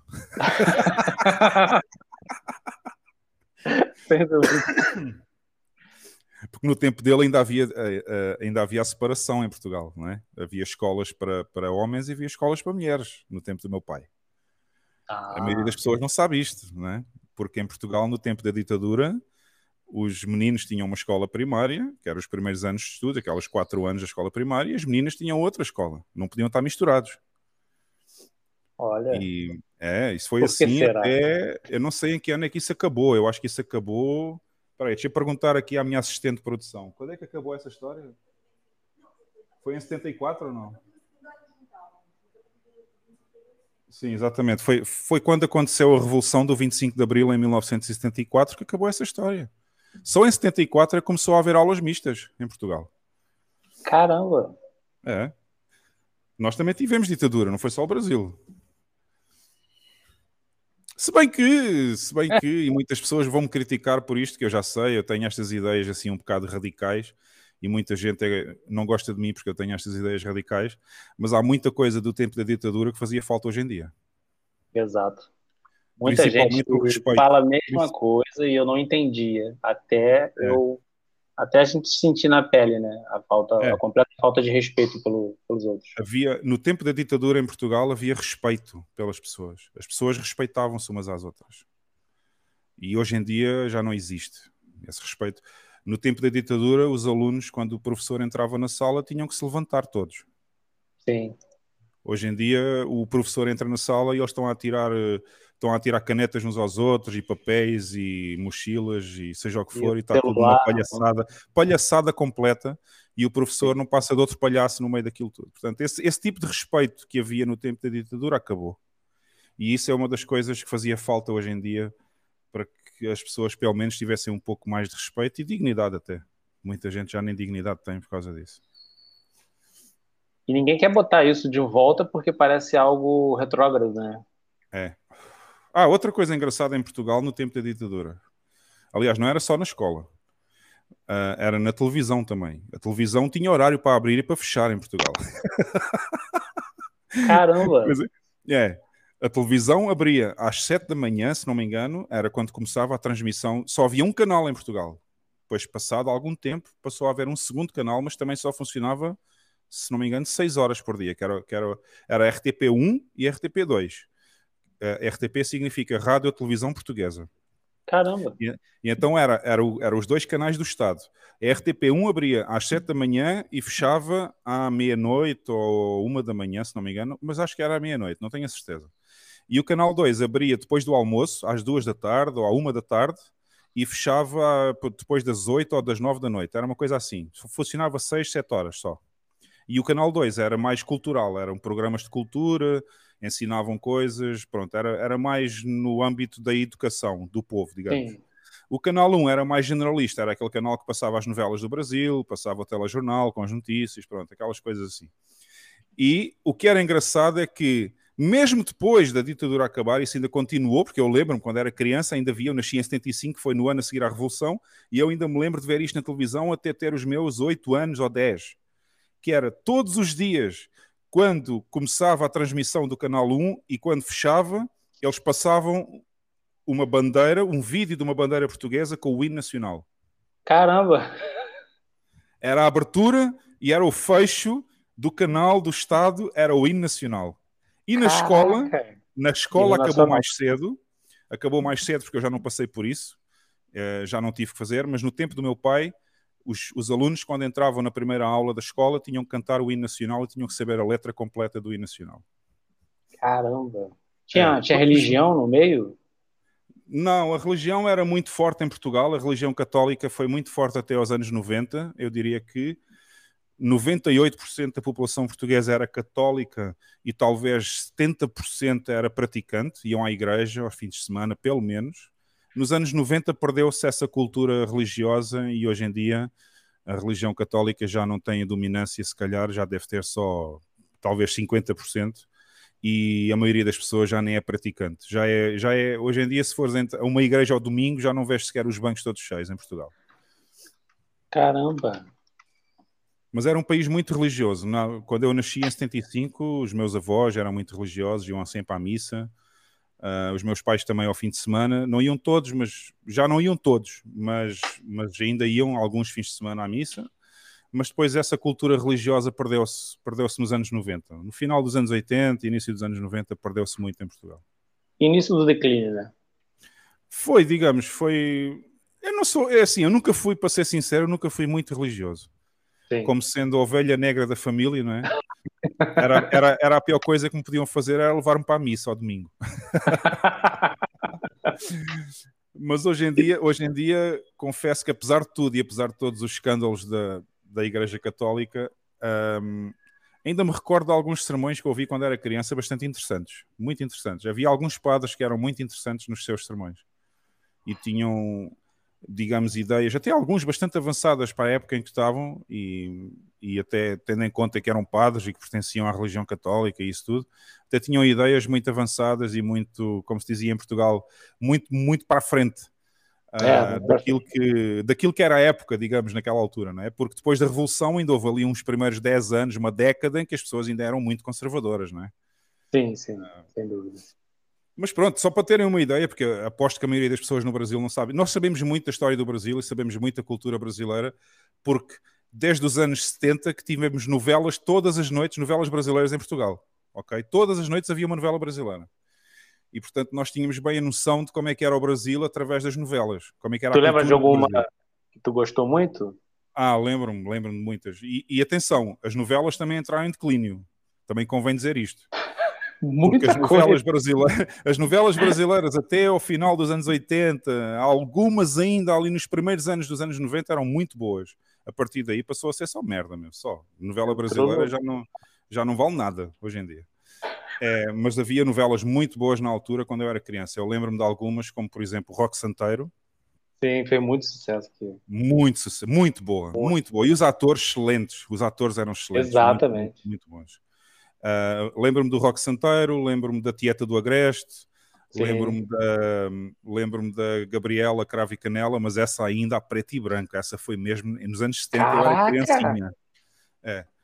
Lembro-me de uma que eu achei fantástica. Para mim, para mim, a melhor história de sempre, de sempre, de uma novela o Bem Amado. Falam muito, eu nunca assisti essa, falam muito bem. Muito boa, muito boa. Já agora, eu, eu num minuto eu digo a história toda dessa novela, que durou muito tempo, mas a história era muito simples. Era uma, cida, era uma cidade muito pequena lá no Nordeste, acho que era Nordeste, não tenho a certeza, mas acho que era no Nordeste, e foi eleito um prefeito novo na cidade, e ele queria deixar uma obra que ficasse para sempre na história, como tendo sido ele a fazer essa obra. E a cidade, como não tinha cemitério, ele decidiu construir um cemitério. Só que o problema foi ninguém morria e ele não conseguia inaugurar o cemitério. Ou seja, o cemitério estava construído, mas depois do cemitério estar construído, as pessoas não morriam mais. Ou seja, parecia que ficavam, ficavam sempre boas, não tinham problemas de saúde, nem, nunca ninguém morria e ele não conseguia inaugurar o cemitério. E então ele contratou um. É, como é que se chamava? Um jagunço, exatamente. Era assim que se chamava na época, jagunço, nessa novela. Contratou um jagunço para ir à cidade matar alguém. Ou seja, contratou um hitman. Pronto, para ver se matavam alguma pessoa lá na cidade para poder inaugurar o cemitério. E a história da novela passam-se, não sei, dezenas de episódios em que eles andam a tentar matar alguém e nunca conseguem matar as pessoas. E no final da novela, quem acaba por inaugurar o cemitério é o prefeito. É ele o primeiro a morrer. Essa história foi fantástica, fantástica.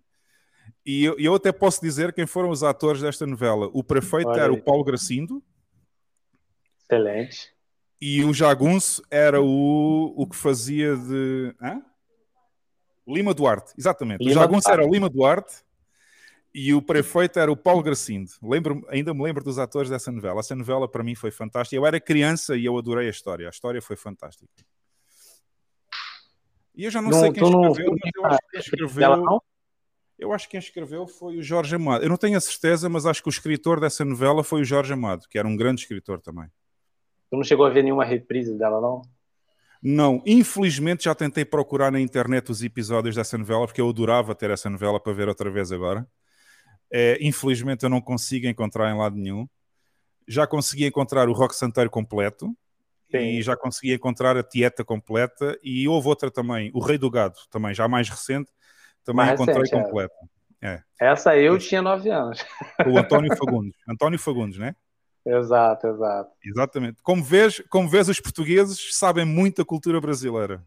Exato. A gente sabe Porque muito nós... pouco de Portugal. Quando alguém chega e me conta algo, eu fico, eu fico sedento. Porque a gente sabe muito pouco. A gente achava que sabia, mas não sabe de nada, na verdade. E a cultura, quer dizer, e a culpa disto tudo é da Globo. Exato. A Globo foi muito bem sucedida em, em conseguir mostrar a cultura brasileira aos portugueses durante 40 anos. Nós éramos fãs da novela. É assim, Portugal era, era a hora santa da televisão. Era às 8 horas, às 8 horas começava o telejornal, que era uma hora, entre as 8 e as 9, que era quando as pessoas se sentavam para jantar em Portugal. Era a hora em que 90% dos portugueses jantavam, das 8 às 9, e estavam a ver as notícias do dia no telejornal, e às 9 da noite começava a novela brasileira, logo a seguir. Isto foi assim durante décadas, décadas. Aqui, aqui também exatamente, é exatamente o mesmo procedimento. Tu viu, né? Tu morou aqui, é o mesmo procedimento. Uhum. Mesma Bom, coisinha eu, eu, quando morei aí em 2005 já não assistia novelas, mas, mas já havia mais cabo aí no Brasil, já havia televisão por cabo. Sim, sim, melhor. É. Mas pronto, conseguiram. A Globo conseguiu. E, e, e, outra coisa, por isso é que nós entendemos perfeitamente um brasileiro quando ele fala e, e, às vezes os brasileiros não conseguem entender quando nós falamos, porque nunca acompanharam a língua portuguesa durante o seu crescimento. A língua portuguesa de, de, Portugal, não é o, o, o sotaque de Portugal. Sim. E nós vivemos com o sotaque brasileiro todos os dias desde que nascemos até aos, até aos 30 anos de idade ou 40. Meu Deus! é por isso que sai sempre mais tranquilo.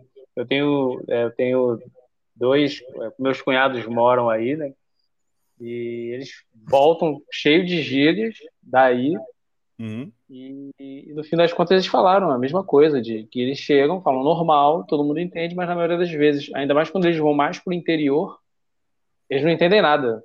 Não, eu inclusivamente nada. eu sei diferenciar os sotaques do Brasil, eu sei de onde é que a pessoa, qual é o estado da pessoa. Show. Eu não eu sei, sei identificar. Eu sei do, quando a pessoa Portugal, fala porta, carteira, porta, já sei que a pessoa é do Goiás ou do interior de São Paulo ou perto de Minas, é ali daquela zona central do Brasil. Eu já conheço o, o, sotaque malandro do carioca, é, já dá para identificar o sotaque do Paraná também, quando eles falam tché ou qualquer coisa assim. É assim, eu sei de onde a pessoa é no Brasil. E eu aposto que o brasileiro não vai reconhecer se ouvir diferentes sotaques de Portugal, não vai entender onde é que a pessoa é. Não, eu, eu, eu, eu percebo. Ah, o Nordeste exemplo, também. Eu percebo o Nordeste que também é muito fácil de identificar. É, no Nordeste tem aquele. É muito marcante, né? É, e da Bahia também. É assim, é muito fácil para nós entendermos de onde é que a pessoa vem é, no Brasil. Quando eu escuto o Don't Trust Verify, eu percebo a diferença dos sotaques e me parecem que são pessoas distantes. É, uhum. É, de fato são? Eu queria te perguntar isso. Eu sempre quis perguntar São isso. opostas, completamente opostas. É, Porque cada Carla... um fala de um jeito que eu fico, às vezes, confuso. É. Tem hora que eu tenho que parar e ficar ouvindo, ouvir de novo. Principalmente o Lex Liber e o. Esqueci o nome do outro. E o Bam. Isso, o Ban. O Ban, nossa, eu fico. Ah, o que, que ele falou? É, mas é assim, eu vou, eu, vou, eu vou explicar o porquê. Eu falo de forma diferente no podcast, como eu estou a falar de forma diferente aqui. Eu estou a falar mais devagar aqui. Eu não falo hum. normalmente em Portugal tão devagar, porque se eu falasse como eu falo em Portugal, tu não estavas a entender nada. Imagina. Porque eu tenho essa noção, quando eu morei no Brasil, eu tenho a noção que se eu falar o português de Portugal que eu falo normalmente quando eu lá estou, tu não vais entender nada. Por isso é que eu, no meu podcast e aqui neste podcast, e sempre que eu falo com alguns brasileiros em podcast, eu, eu, eu digamos, reduzo a velocidade da minha fala para 70%. Por e, exemplo, quando a Carla fica pistola, é, eu não entendo nada. Exatamente, exatamente. Ela, ela fala muito rápido.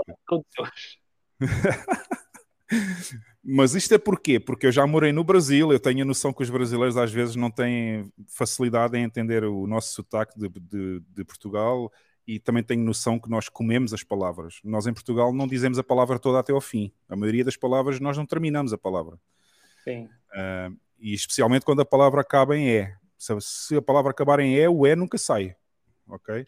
E então, é, eu, como eu tenho essa noção, eu falo no podcast, eu sei que há muita gente do Brasil a ver, eu, eu, eu, eu tenho outra forma de falar lá mais, mais tranquila. Mas eles não, eles não têm essa noção porque eles nunca moraram no Brasil. Então eles falam o português normal que a gente fala lá. e, e por isso é que é mais difícil entender. Mas por isso, ainda pior, é que nós em Portugal temos o mesmo que vocês no Brasil. Cada estado tem um sotaque e nós temos exatamente a mesma coisa num país muito mais pequeno.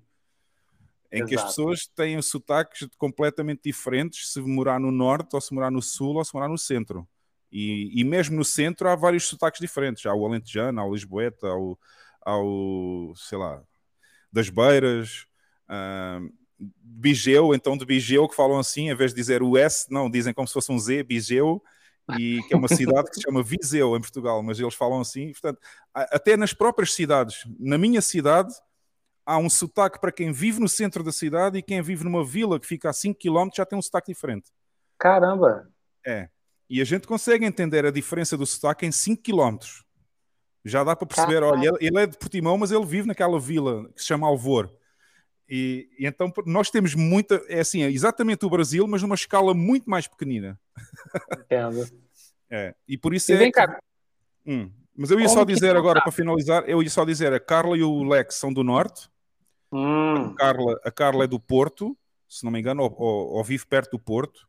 O Lex também, o Lex também é da zona do Norte. O José Bam é de Lisboa e eu sou de Portimão, no Algarve, que fica bem, bem no sul, ou seja, somos três zonas completamente distintas. E aí vem a pergunta: como é que juntou? Como é que juntou essa galera para fazer o podcast e como é que surgiu a ideia do podcast? A ideia, olha, como é que se juntou foi fácil. Para responder já a parte mais fácil. Eles entraram todos no grupo que eu tinha no Telegram, quando eu já fazia o podcast em inglês, porque eu, antes de fazer o FU Money em português, eu já tinha o FU Money só. E eu fazia uhum. o podcast todo em inglês. Mas isso era na altura que eu fazia análise técnica e era mais virado para analisar os gráficos e, e tentar perceber o que é que o Bitcoin ia fazer, ou já tinha feito, ou não sei o quê. Pronto. Eu comecei no YouTube há mais de dois anos com o podcast só em inglês. Não era podcast, era mais análise técnica só. E depois a ideia de fazer o podcast em português. Uh, ah, como é que eu juntei? Porque eles entraram, eu tinha um grupo no Telegram também, eles entraram no grupo e fomos conversando e, e, eu fui naturalmente fui vendo que havia ali aquelas pessoas que tinham uma inclinação para, para, para fazer o podcast comigo, que era, era a Carla, porque ela era muito nova e eu achava que tinha um sentido crítico muito, muito bom, mas era muito nova no Bitcoin, não, ela não, não entendia nada de Bitcoin quando entrou no grupo.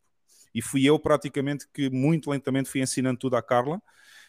O José Bam já percebia muito Bitcoin, ele já devia estar no Bitcoin desde também 2015 ou 16 ou 17, não sei, por aí, antes daquela segunda grande subida até aos 20 mil, ele já devia estar na Bitcoin de certeza, porque ele já percebe muito Bitcoin. E, e então eu decidi convidar o BAM precisamente porque ele já tinha esse conhecimento que a Carla não tinha, ou seja, eu tentava complementar as, as pessoas umas com as outras, não é? Uma equipe, né? É, e o Lex, o, o Lex foi uma coisa engraçada. O Lex, eu descobri o canal dele no YouTube, porque ele tem um canal próprio. Que é o Aceita, né? Não, não, esse é o Tiago, esse é outra pessoa, não. Esse, esse, ah, esse não? não faz parte do nosso podcast. Não, esse é o Tiago Vasconcelos, que tem um, tem um canal que se chama Aceita Bitcoin. Mas o, o Lex tinha um canal muito pouco conhecido, que só tem, sei lá, ele ainda hoje em dia tem dificuldade em ter muitas views, apesar de ser muito bom. Tem cerca de 40, 50 views por vídeo, que eu acho que é muito pouco. As pessoas deviam, deviam ver mais o canal dele, porque ele é, é um canal só Ancapbit. Chama-se Ancapbit e é ah, completamente. Sim, sim. É. É um, é, um, é um canal em que ele faz o imperativo moral, fala das coisas da semana, das notícias de Portugal e de outras notícias do mundo também. É muito anti-woke. Tem um canal muito, muito interessante. Eu acho que as pessoas deviam ver o canal dele e deviam subscrever. Chama-se Uncapbit e está nos, nos links do, dos vídeos todos que nós fazemos no Don't Trust Verify. Está sempre lá embaixo o, o link para ver o, o canal do Lex. Ok? Portanto, se quiserem encontrar facilmente, basta ir a um vídeo do nosso podcast, do Don't Trust Verify, e lá nas notas do vídeo está lá, embaixo está lá o link dele, do canal dele. E o Lex, eu descobri o canal dele, por acaso, surgiu-me na, nas minhas sugestões no YouTube, e eu comecei a ver o canal dele, já tinha na altura 5 ou 6 vídeos, que ele tinha, tinha começado há pouco tempo, e eu gostei muito da mensagem que ele passava no canal, e mandei-lhe uma mensagem uh, a perguntar se ele estaria interessado em falar comigo, porque eu queria lhe fazer um convite, e ele, apesar de ser completamente anónimo, disponibilizou-se para falar comigo via Telegram, com áudio, e eu falei com ele, sem saber quem ele é.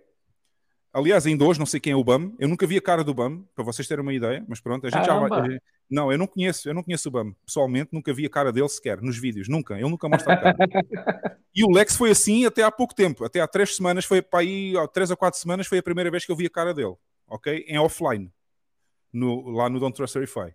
Sim. E eu falei com ele no Telegram e, e disse: Olha, eu tenho um podcast, estou a reunir um grupo de pessoas para, para começar este podcast e eu gostava que tu participasses só na apresentação do Idiota da Semana. Porque se vocês forem ver os primeiros episódios, o Lex só aparece no podcast quando vai começar o Idiota da Semana. É ele que faz a introdução. E passado algum tempo, o, eu, eu, eu e as outras pessoas do podcast, que era só eu, o BAM, o, a Carla, e na altura tínhamos também o Marcos da B13 do Brasil, Sim. também fazia parte do nosso podcast, mas entretanto ele teve uns problemas pessoais e teve que abandonar. Na altura éramos quatro, mais um, que era o Lex, que entrava só no Idiota da Semana, fazia a apresentação, depois ficava até ao final. Entretanto, o Marcos saiu, teve uns problemas pessoais e, e, obviamente não vou, não vou falar disso aqui, mas pronto, ele, ele, decidiu sair, ele próprio também já não tem feito os vídeos da B13 no canal dele no YouTube e naturalmente o Lex passou a fazer parte do painel fixo, ou seja, ele começou a entrar desde o início. Lentamente foi, foi sendo assim e, e, e, hoje em dia faz parte do painel como, como dos outros e é, e, é, e é, um membro completamente igual a qualquer outro. Somos todos iguais, não há ninguém que manda ou desmanda e, somos quatro. Uh, infelizmente perdemos o nosso quinto elemento, que era o Marcos, mas que continua a porta aberta. Já lhe disse isto várias vezes, Marcos, a porta está aberta. Quando quiseres voltar a participar, mesmo que seja só, algumas vezes podes entrar, na boa. E ele sim. já disse que sim, quando tiver a vida dele organizada outra vez e as coisas estiverem melhor, que ele, em princípio, vai voltar a fazer talvez mais uns episódios connosco. Uh, porque a ideia inicial, e agora respondendo à segunda parte, a ideia inicial do podcast era juntar as comunidades de Portugal e do Brasil, porque na altura que eu comecei o podcast, as comunidades brasileiras e portuguesas estavam separadas, as comunidades de Bitcoin. E eu, como já conhecia o Marcos pessoalmente, porque eu conheci o Marcos pessoalmente muito antes do podcast aqui em El Salvador. Ele veio cá a El Salvador, eu estava em Alzonte a passar aquelas férias que eu vim cá inicialmente passar, e o Marcos apareceu lá nesse momento e nós conhecemos num dos hotéis onde, onde eu fui jantar uma noite, ele apareceu lá e depois de estarmos a, a, falar uma data de tempo em espanhol, eu percebi que ele era brasileiro e eu era português e que podíamos falar português. e, e, então conheci o Marcos e, e houve ali uma empatia boa, ficamos bons amigos. E nessa altura eu regressei a Portugal, depois ele foi para o Brasil e eu comuniquei com ele e perguntei-lhe o que é que ele achava da ideia de fazer um podcast que tivesse pelo menos um membro de Portugal e um membro do Brasil para tentar unir um bocadinho as comunidades brasileiras e portuguesas à volta da Bitcoin. E ele gostou da ideia, participou desde o primeiro episódio. Aliás, ele, ele, ele participa no primeiro episódio em que o 38 vai ao nosso podcast. Ele, o Marcos ainda fazia parte do podcast nessa altura. Sim, sim, lembro. Uh, apesar, de, apesar de já estar um bocadinho com o pé na saída, ou seja, ele já estava alguns episódios, ele chegava atrasado e depois ia-se embora mais cedo e não sei o quê, mas pronto, foi ali um problema pessoal que ele teve na vida dele.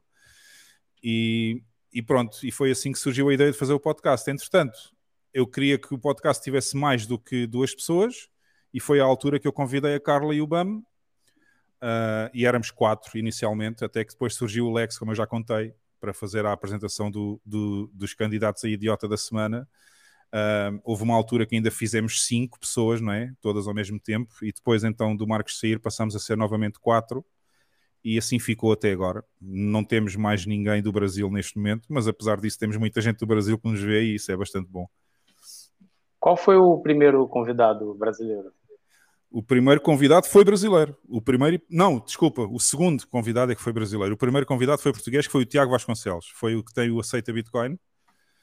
Uh, ele já fazia um podcast em português, em uh, português e em Portugal sobre Bitcoin ah, e outra coisa que eu me esqueci de dizer, porque é que nós decidimos fazer este podcast? Porque havia um podcast em Portugal que é o, o Hard Fork Café, que é muito conhecido, já há bastante tempo que existia, mas é um podcast que fala de shitcoins. E, portanto, não havia um podcast em Portugal, tirando do Tiago Vasconcelos, que era pouco Sim. visto na época, só tinha também muito pouca gente ainda. Não havia um podcast em Portugal que falasse especificamente só de Bitcoin. Portanto, só havia o do Tiago Vasconcelos e, e, e a assistência era muito pouca porque eu acho que lhes falta um bocadinho. Uh, eu gosto muito do Tiago, ele tem um conhecimento fantástico, é um programador excelente, ele faz trabalho para o LNBit, que é a plataforma que assenta em cima dos nodes Lightning. Ele é, ele, é, ele é muito bom em Bitcoin, mas eu acho que lhes falta um bocadinho. Eles são muito eruditos, ou seja, isto não é nenhuma ofensa, isto é. é são muito eruditos e isso não atrai as pessoas, ou seja, falta-lhes um bocadinho aquela veia para os mídia, para chamar as pessoas, para sabes, para fazer entertainment. Deixar mais fácil, né?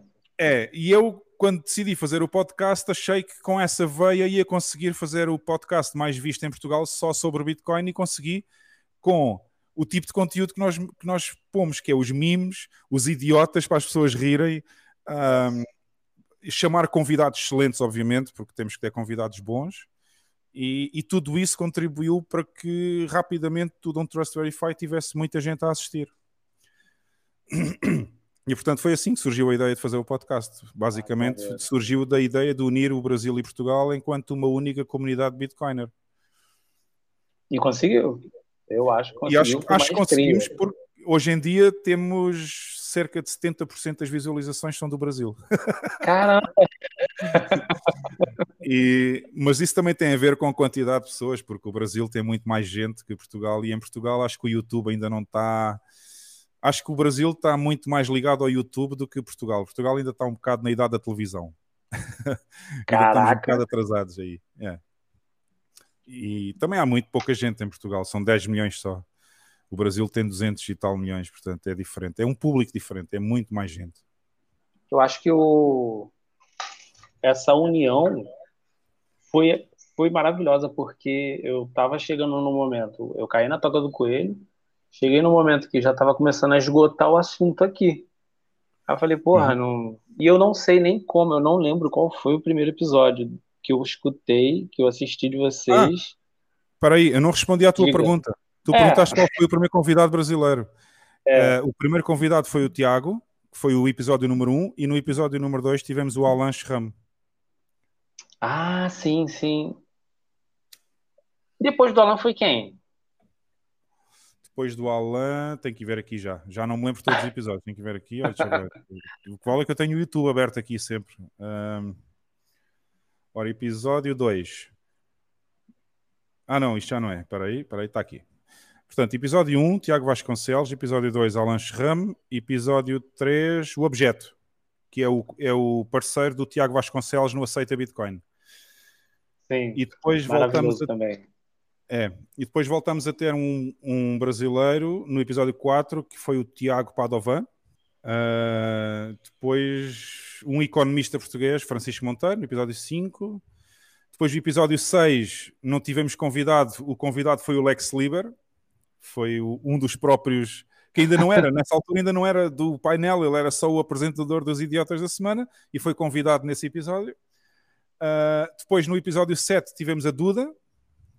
Ah, foi na Duda, foi na Duda que assisti, pode ah, crer. É. E depois tivemos. Onde é que está? Ah, depois no episódio. Portanto, a Duda. Não, depois a Duda foi no 7, o 8 foi o 38. E o e 9 aí? foi o Dove. O 9 foi o Dove. o Dove, o Dove, eu lembro que assisti. Conseguimos trazer o Dove ao nosso programa e ele, e ele anunciou no Twitter: esta noite vai ter bacalhau na toca.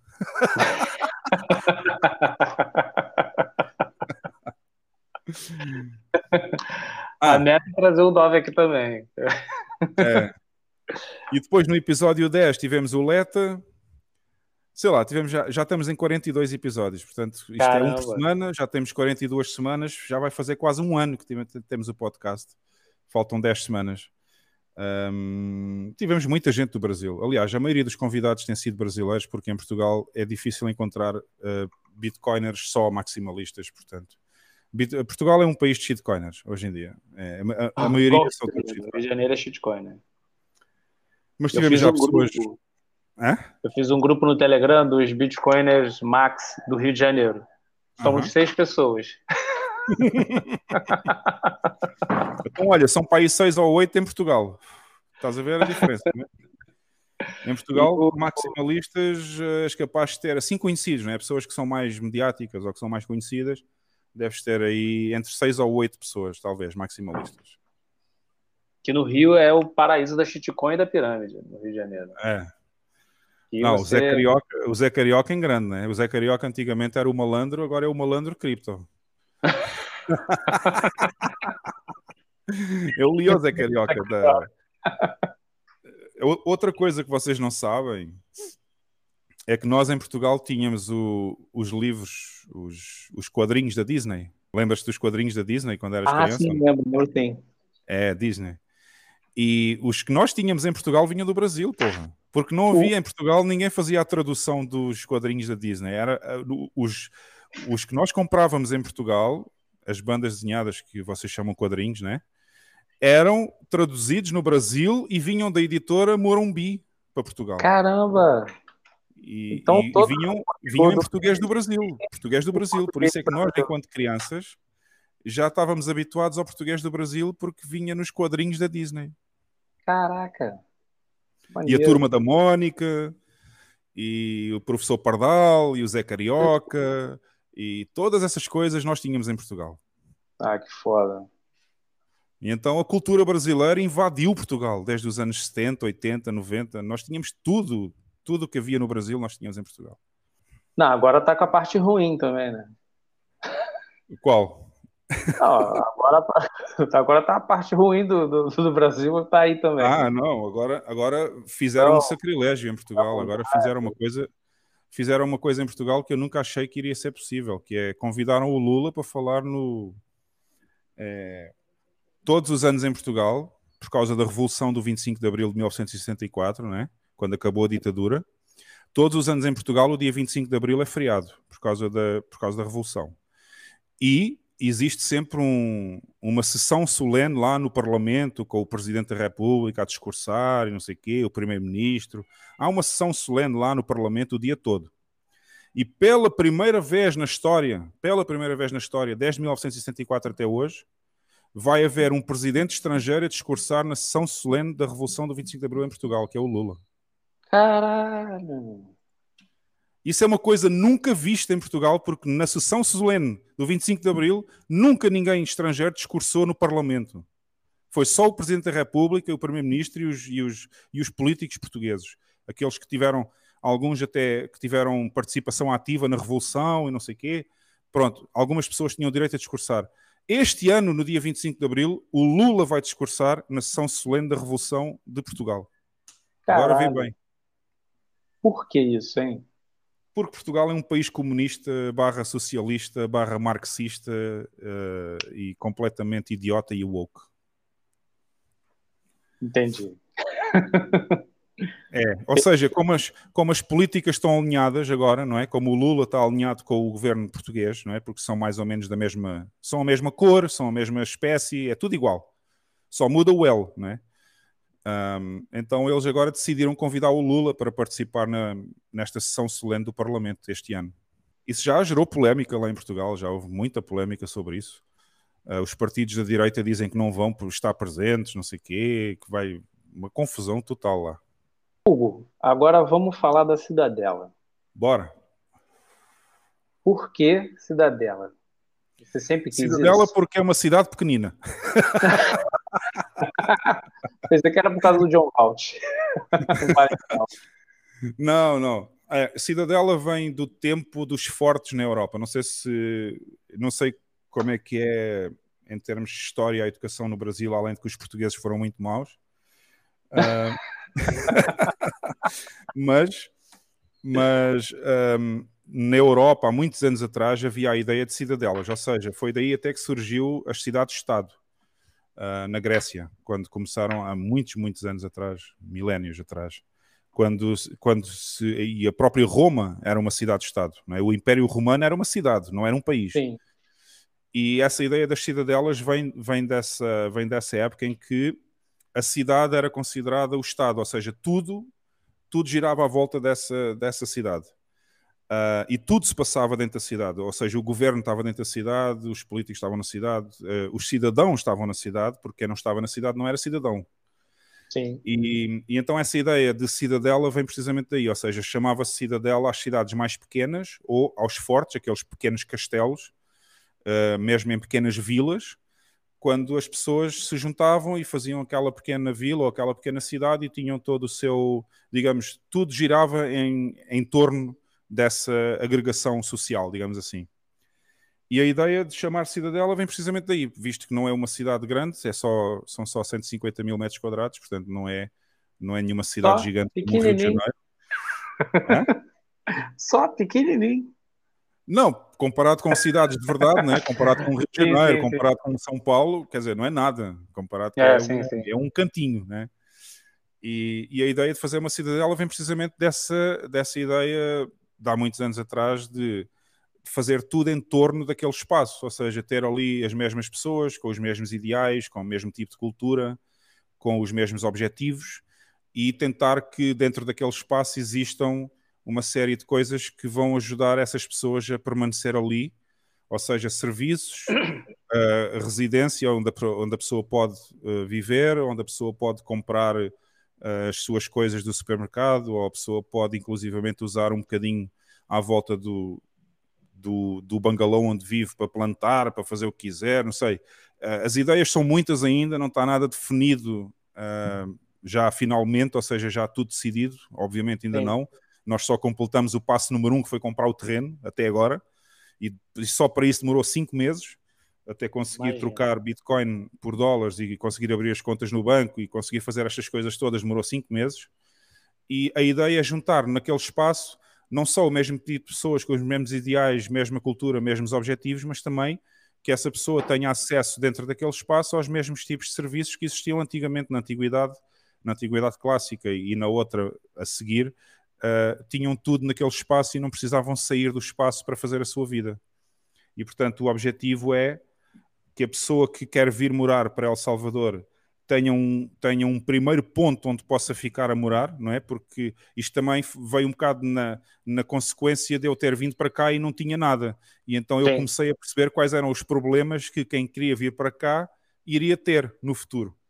E eu vim para cá, não tinha onde ficar, tive que ficar num Airbnb, planeei ficar duas ou três semanas no Airbnb, afinal tive que ficar dois meses porque arrendar uma casa aqui também não é fácil porque a pessoa não é, não é residente, não é cidadão e, portanto, tem que provar uma data de coisas. E eu tive sorte, encontrei uma pessoa que esteve disposto, sem me conhecer de lado nenhum, esteve disposto a arrendar a sua casa.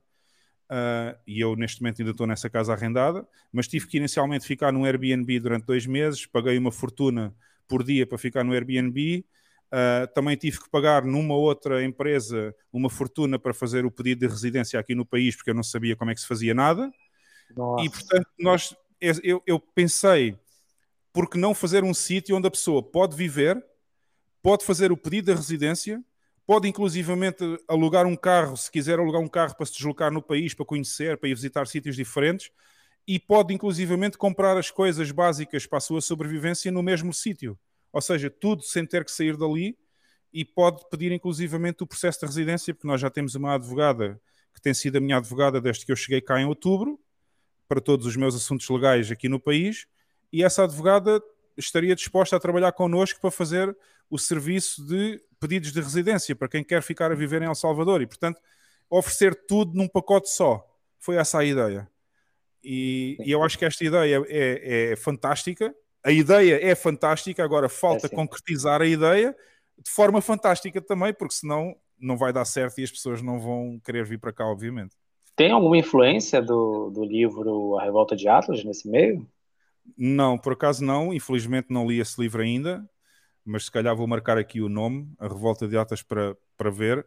Mas não, não conheço esse livro, mas tenho, como tive, como estudei em Portugal e tive aquele, aquele tipo de história que, que estudou muito a origem da Europa e todas aquelas coisas que eu falei há pouco, dos pequenos castelos que eram cidadelas e aquelas coisas assim, teve muita influência eu ter esse conhecimento de como é que funcionavam as cidades na Antiguidade Clássica e na Antiguidade Média, uh, da Idade Média, uh, para saber como é que isso funcionava e isso teve influência, obviamente, em, em, em querer construir algo assim.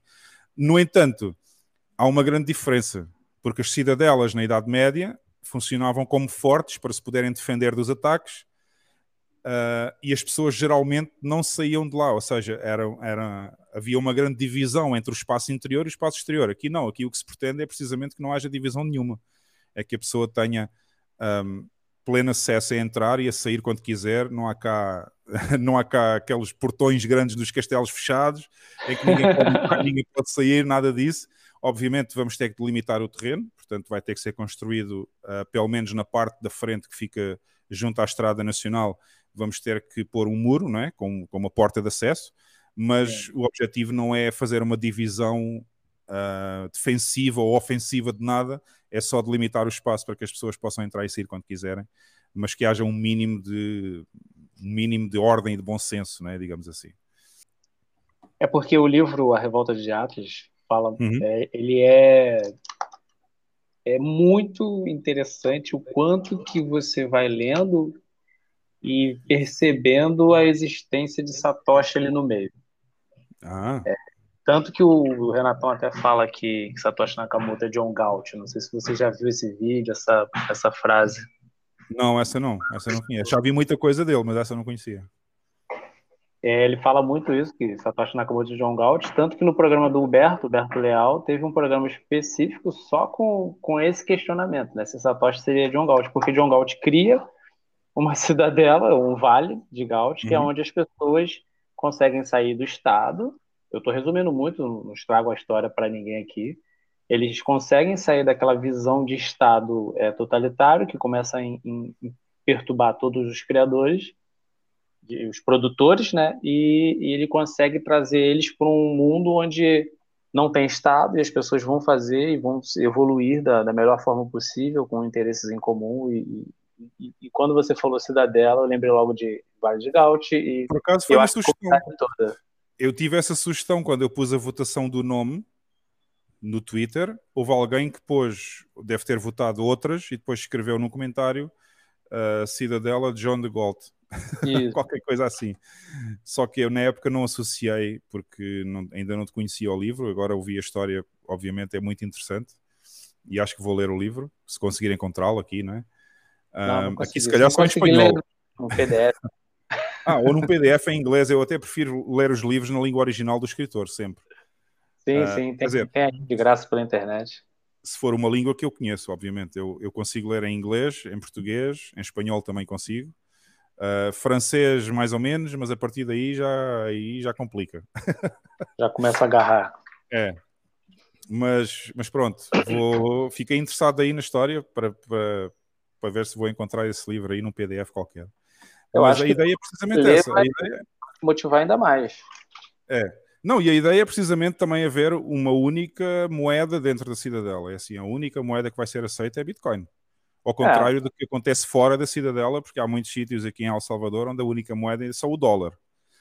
E a ideia, para ser mesmo provocador ao estilo do Hugo Ramos, como eu sou provocador, adoro ser provocador, é ok, tudo bem, se quer pagar em dólares, pode pagar, mas vai pagar mais 10% de taxa. Exato.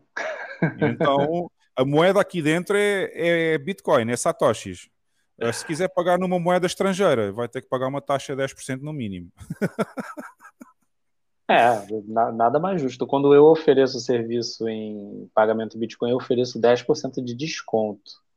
Uhum. Aí as pessoas geralmente querem me dar o dinheiro 10% mais barato para que eu converta em, em, em, Bitcoin. Aí eu falo, não, não eu quero que você compre e você me mande. precisamente, eu tirei a ideia daí, só que eu, para ser provocador, eu não vou dar 10% de desconto se for pago em Bitcoin, eu vou agravar 10% se for pago é. em dólares, que é para ser mesmo provocador. Justo, justíssimo. É a pessoa. E, e, é bom que quando eu fecho algum serviço assim, a pessoa fica felizona, porque às vezes o, o preço sai mais, bem mais barato, e eu fico felizão, porque eu comprei, eu, eu recebi, primeiro que recebi sem, sem identificação, né? E segundo que, que é, tô, tô recebendo ali com para trabalhar, então tá bom, tá bom demais. e quem sabe, eu não devia falar disto, mas pronto, foi uma sugestão que eu recebi do 38 em privado, ele mandou uma mensagem para mim, nós conversamos depois do episódio na, na, esta sexta-feira passada, e ele lançou várias ideias para a cidadela e conversou comigo de várias possibilidades, até de incluir um serviço de on-ramp e off-ramp, ou seja, um serviço financeiro para quem chega cá e não tem moeda local, não tem dólares, não tem nada, se a pessoa quiser, uh, por exemplo, um, foi uma grande dificuldade que eu tive porque a dona do terreno que eu comprei não aceitava Bitcoin. E como ela não aceitou Bitcoin para fazer o negócio, eu tive que arranjar maneira de trocar Bitcoin por dólares para fazer então a compra. E foram esses os meses que eu demorei, quatro ou cinco meses, até conseguir fazer este processo. E, portanto, fazer uma, uma, uma pequena financeira, digamos assim, em que a pessoa tenha acesso não a valores gigantes, mas uh, possa fazer, sei lá, uma troca para alguma coisa que precise, assim, mais caro, comprar um carro usado, uma coisa qualquer, se quiser, não é? Um, isto é só um exemplo, mas pronto, fazer, fazer tipo uma, uma empresa financeira, porque aqui, aqui em El Salvador existem duas hipóteses de fazer, é a IBEX e a Atena, são duas empresas que fazem câmbio de Bitcoin por dólares, ou vice-versa, dólares por Bitcoin também, só que eles cobram taxas astronómicas, não é? E, por exemplo, a Atena cobra abaixo de 100 mil dólares, cobra 4,5%. E a IBEX é um pouco mais barata. Eu consegui fazer um negócio bom com eles, muito, muito mais barato. 5%? É 4,5% aqui a Atena, que é a empresa maior. A empresa maior, se for abaixo dos 100 mil dólares, se for acima dos 100 mil dólares, é possível negociar até os 3%.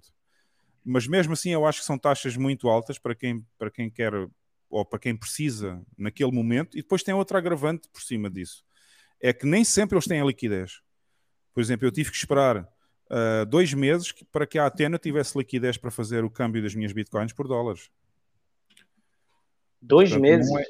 É, quase dois meses, porque eles, eles aliás, o, um, o primeiro negócio que falhou quando eu falei há pouco, no início do podcast, que tinha tentado Sim. fazer um negócio logo nos primeiros dois meses que eu tive cá, um dos fatores não foi só o advogado ter gerido mal a situação, mas também um dos fatores foi que a Atena não tinha liquidez naquele momento e a dona do terreno não quis esperar mais para que eu conseguisse comprar o terreno.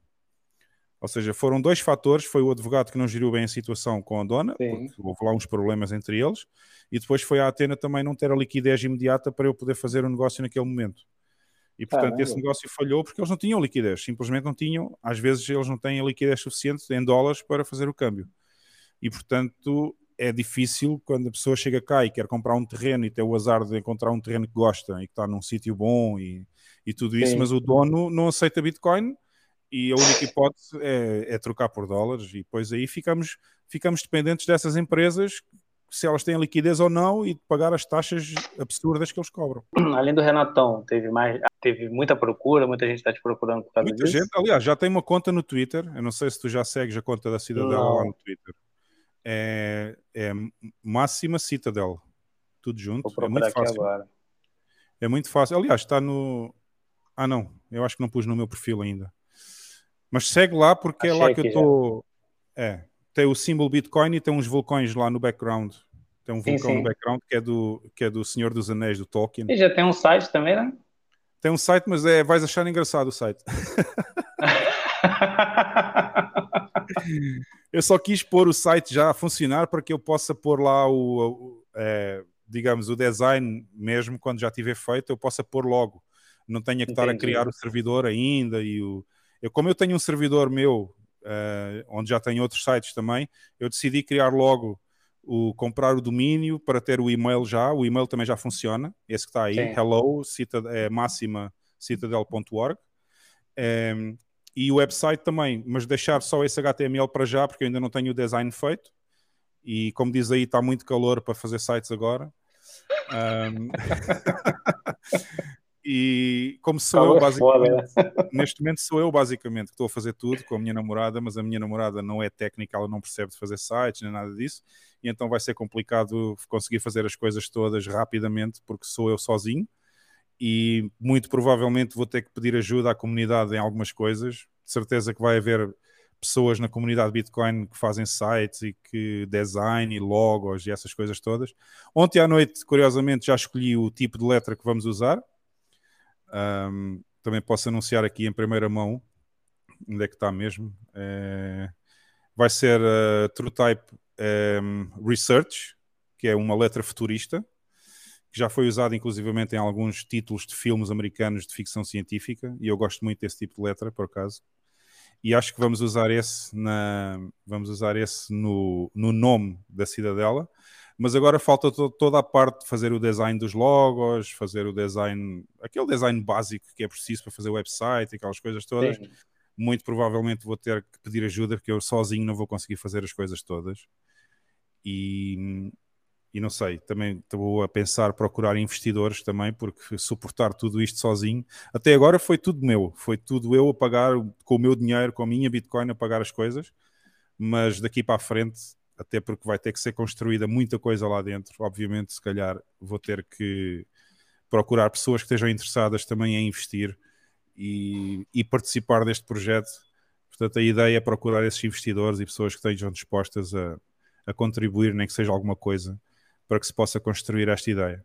Portanto, vamos ver como é que vai daqui para a frente agora. É capaz de demorar algum tempo, não é? Porque se só para comprar o terreno foram cinco meses, agora imagina construir. construir tudo isto. Não vai ser de um dia para o outro, certeza, que vai aparecer lá tudo feito e, e é uma coisa que vai estar sempre em construção, não é? É, vai estar sempre em andamento, porque, por é. exemplo, a cada pessoa estrangeira que entrar, quiser fazer parte, vai ter o procedimento de é, nacionalizar a pessoa, né? Sim, vai ter, vai ter que... que... fazer o pedido da residência, vai ter que fazer essas coisas todas. A residência aqui demora cerca de dois a três meses para sair, foi o tempo que eu esperei pela minha, foi dois meses e meio, mais ou menos. E, portanto, tudo é um processo que demora algum tempo. As pessoas também não podem pensar que chegam cá e têm tudo numa semana. Isso não vai acontecer. Uh, o processo legal do pedido de residência vai ter que ser aprovado, vai demorar imenso tempo. Eles vão ter que fazer uma visita à pessoa. Uh, nós fomos visitados aqui duas vezes pela, pela polícia da imigração. Primeiro entrevistaram, primeiro entrevistaram-me a mim, depois entrevistaram a, a minha namorada no outro dia. Um, é assim, tem todo um processo, não é, não é chegar aqui, pedir residência e já está, não é? é tem um processo é, para. Demora. Para, é, demora, mas é assim, não é.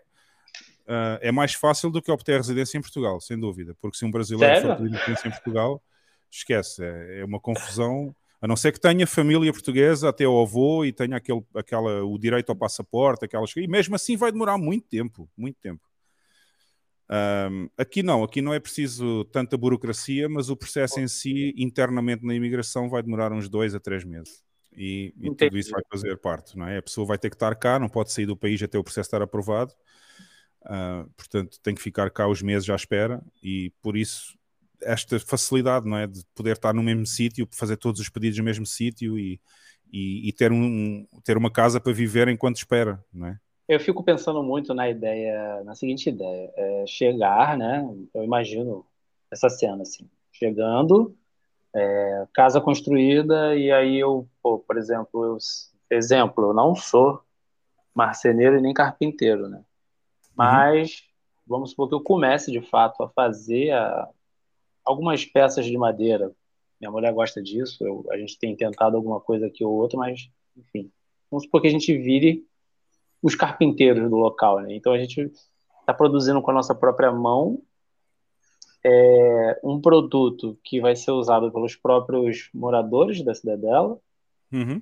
e vai ser pago pela moeda mais forte do mundo e eu não tenho a, a ninguém a, a, a, provar nada, né? Eu estou ali livre, uhum. eu, eu recebo por aquilo que eu produzo eu produzo um produto das minhas próprias mãos e eu sou pago na melhor moeda do mundo. Eu é, acho é, isso, é basicamente essa a ideia.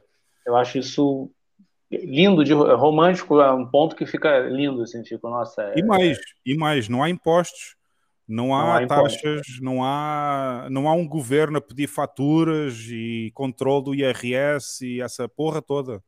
Ou seja, tudo passa lá dentro. É como dizem, what happens in Vegas stays in Vegas. Exato. É, tudo acontece lá dentro e lá dentro não há controle de ah, tem que passar fatura, tem que passar recibo, não sei o quê. Não, é, é ah, eu quero uma cadeira, está aqui, ó, mil satoshis. Pronto, leva a cadeira da os satoshis, acabou. É assim que funciona. Exato. E era assim que devia funcionar no mundo inteiro. é, era assim. E, e, é possível, e ninguém consegue aceitar que é possível viver assim. não sei. Se a pessoa quiser viver lá sem. Se a pessoa quiser viver lá sem fazer nada, só porque quer passar umas férias, sei lá, dois meses ou três meses aqui, não sei. Também pode, quer dizer, não, a pessoa não tem que fazer, a pessoa só faz o que ela quiser fazer. Se ela quiser viver lá muito tempo e quiser trabalhar por si própria e vender as coisas que faz e houver pessoas lá que queiram comprar ou até mesmo de fora, não interessa, não é? Pode ser uma pessoa de fora. E aí tudo bem, mas se a pessoa quiser viver lá e não fazer nada e está a passar férias três meses e tem 100 mil bitcoins lá na, lá na wallet e não precisa trabalhar, também é bem-vinda, quer dizer, ninguém tem que fazer nada, obrigado. Sim, perfeito. E, e é bom, porque você vai estar ali, fomenta, né? Vai estar consumindo dali, vai estar fazendo a, o, o, capital local girar, né? É... E eu vou fazer um estúdio lá também, porque eu tinha um estúdio em Portugal, na casa onde eu vivia. Sim é, não sei se vocês já repararam, mas era bastante diferente dos podcasts antes de eu vir para cá, porque tinha, tinha green screen, tinha aquelas coisas todas, tinha mesa de áudio, tinha do, do, dois mixers de vídeo, dois mixers de áudio, tinha não sei, quantos, não, não, sei quantas telas à minha frente, com os programs, com os previews, aquela coisa toda, e eu fazia aquela porra toda sozinho. E agora vim para cá e, e, agora não tenho nada aqui porque eu não montei nada ainda, né? Por só montar isto nesta casa arrendada não vale a pena porque quando eu tiver um sítio para ficar lá no terreno, eu já vou mudar para lá. Mas o objetivo é fazer um estúdio lá, ou seja, uma construção também. Uh, eu tenciono fazer a minha própria casa lá, lá na Cidadela e, junto à casa, fazer um pequeno estúdio também, só tipo armazém, assim, só para fazer as emissões do podcast e para, quem sabe, evoluir o podcast para, para uma coisa mais, ainda maior, sei lá, uma transmissão constante ou uma coisa assim. E, e fazer lá um estúdio. Ou seja, eu não vou ficar só com casa, eu vou fazer o estúdio, vou fazer produções para o YouTube, vou fazer as coisas todas lá dentro também. Ah, entendi. Perfeito. Eu quero ver se eu quero ver se consigo dinamizar o podcast de forma a atingir muito mais gente do que nós temos só neste momento temos, sei lá, 2.300 followers mais ou menos. E acho que é pouco. Acho que devíamos ter muito mais com a qualidade do conteúdo que temos temos feito todas as semanas, acho que já podíamos ter 10 mil pessoas, pelo menos. Exato, eu penso a mesma coisa. Eu penso e... exatamente a mesma coisa.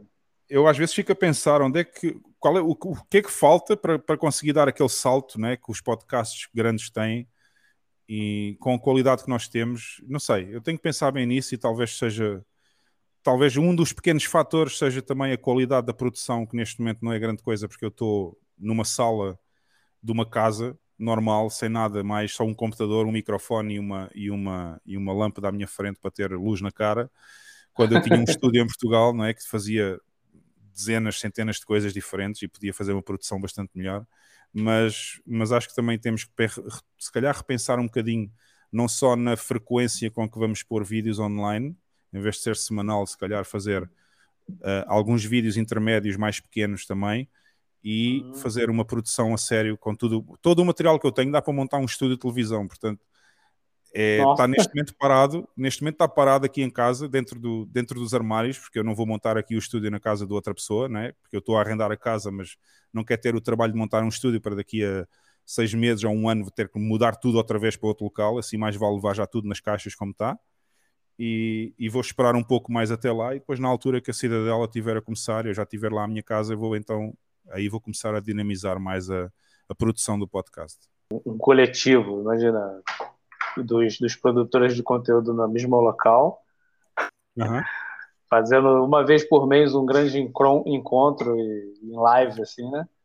É, todos é, live não só. Presencial, e, todos presencial ali e até os próprios encontros que se fazem aqui em El Salvador, há alguns encontros semanais que se fazem aqui de Bitcoiners e talvez tentar atrair esses encontros também para, aquela, para aquele lado. E, e eu espero que as pessoas não achem que fica muito longe, porque são só 30 minutos desde a capital até ao terreno uh, de carro, uh, mas fica numa zona muito boa porque está 20 minutos do aeroporto para um lado, 20 minutos para Puerto La Libertad do outro, que é a maior cidade junto ao mar aqui nesta zona, e a 30 minutos de São Salvador. Ou seja, São Salvador, aeroporto e Puerto La Libertad fazem um triângulo e o terreno está no meio. Perfeito. E Pô, eu perfeito. espero que não seja difícil para algumas pessoas que vivem em São Salvador ou noutras zonas mais longe o acesso, porque são pessoas que obviamente vão ter que viajar de carro para ali, porque não há mais nada, né? os transportes aqui são quase inexistentes ou, ou são muito precários, digamos assim, os transportes públicos, mas mas eu espero que as pessoas não achem muito longe 30 minutos de carro até ali, porque acho que vai valer a pena. Uh, Pô, eu demoro quase tudo... duas horas do meu trabalho até a minha casa, o que, que são 30 minutos? É. Vamos ver, né? Também tem que ter atrativo para a pessoa ir lá. E no início eu sei que vai ser complicado, porque não vai haver quase nada, né? No início eu vou. A primeira coisa que se calhar vai começar a construir é a minha própria casa e depois da minha casa de eu estar lá a viver, então vamos começar a construir o resto e, e vai devagar, mas vai. Vai. É isso que eu vou tentar. Pô, muito foda, muito foda mesmo. Claro que se eu tiver investidores, não é? Se houver, é. um, se houver um investidor que esteja disposto a pôr lá mil bitcoins para a gente fazer aquilo tudo em seis meses, a gente faz. se houver aí alguém que esteja a ouvir o podcast. Estamos ouvindo agora, mas é, não, se houver alguém que tenha 10 mil bitcoins e que esteja a ouvir o podcast e queira ajudar este investimento e queira participar do investimento, nós estamos abertos a investidores. Alô, Michael Saylor. É, Michael Saylor e, e outros assim parecidos com ele também. Exato, caralho. O, tem um projeto aqui no Brasil, eu, eu entrei e depois saí, porque estava, sei lá, depois eu perdi o interesse mas sobre não fazer uma cidadela, mas de fazer um, um, um local assim, tipo o Ancapistão. Conhece esse ah. conceito? Ancapistão é um conceito parecido, né? Sim, sim. Então, é, aí é. o pessoal está se juntando, tem algumas pessoas daquele Instituto Hotbard, eu acho, se não falha a memória. Posso estar falando uma grande besteira aqui. Mas tem um grupo no Discord, a galera discute isso com profundidade, tem advogados, é, médicos, todo mundo para fazer uma cidade anarcocapitalista, de certa forma. Uhum. Eu de, de, de, acompanhar porque acho que não, não me, me atraiu tanto quanto a ideia de uma cidadela onde tem bitcoiners e a gente vai viver daquilo. Sei lá. Para mim, é, como eu disse lá atrás, né? É, em algum momento eu, eu era, era libertário sem dinheiro, porque não fazia sentido não existia o Bitcoin. E em uhum. outro momento eu virei libertário com o dinheiro que tem o Bitcoin.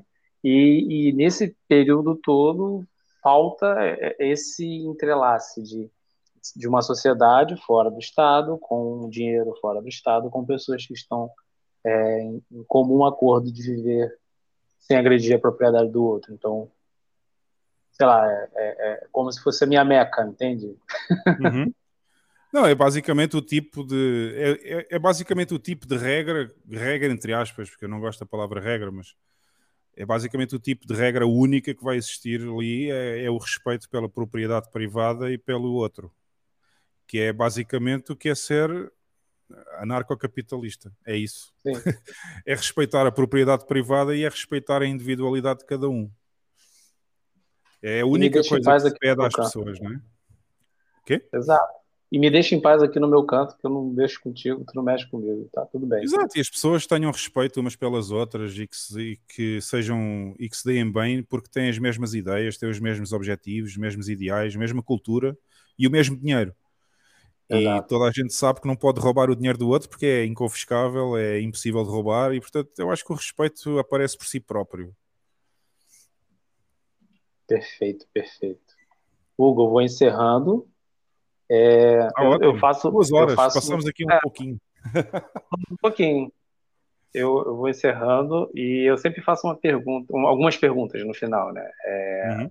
Você, você tem o hábito de ler? Você recomenda algum livro pro? Olha, eu já eu vou ser sincero, eu já tive o hábito de ler muito uh, há mais tempo. Agora nesta fase eu estou muito ocupado com com toda esta mudança de vida para El Salvador e com o projeto que a gente está a fazer agora da Cidadela, está complicado eu ter algum tempo a ler. Mas eu lia muito, lia muito há uns anos atrás, sim. Especialmente na época do meu mestrado, aí, porra, lia. Ah, tem alguma recomendação para a gente? Algo que te tocou? Pode ser fora do dinheiro, pode ser alguma coisa que mudou tua vida, que virou a chave. Olha, houve um livro que, quando eu estava no meu mestrado, eu tive, eu, eu, eu na altura do mestrado, eu especializei-me na vigilância, no tema da vigilância. E, e há um livro que eu, na altura, usei muito, muito para. Como é que eu vou explicar isto? Uh, como referência, vá. Uma referência para mim. Uhum. Deixa eu ver se eu encontro aqui. É, isto é denso, ok? O, o, o, livro é muito denso. É um livro do Foucault. É denso. Há muita gente que não gosta do Foucault porque não é fácil. Não é fácil ler o Foucault, entender o Foucault. Exato. Mas Knowledge and Power é um dos livros que foi referência para mim. Portanto, Conhecimento e Poder. Sim.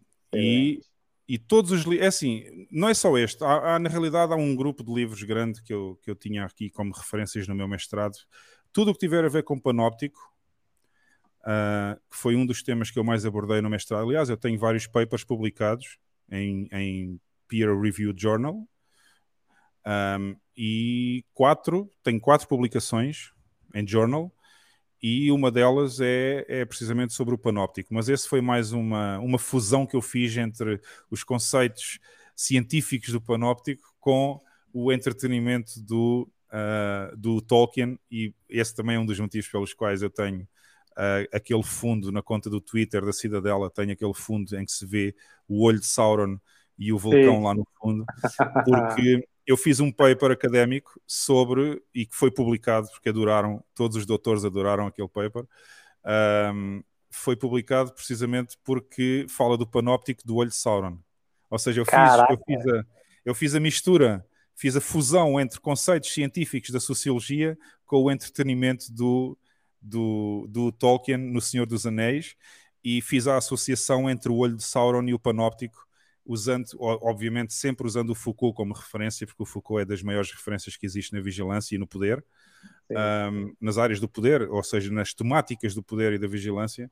E, portanto, esse livro, uh, Power Knowledge, ou, ou, Knowledge and Power, é, é, do Foucault, é uma das referências para mim. Mas qualquer livro que fale do panóptico um, é super interessante de ler para quem quer perceber como é que funciona a vigilância do Estado, os agentes estatais, uh, os sujeitos civis, uh, toda a influência das redes de poder na vigilância é fantástico. Foi um tema que eu adorei durante o mestrado e, portanto, recomendo vivamente se as pessoas quiserem ler.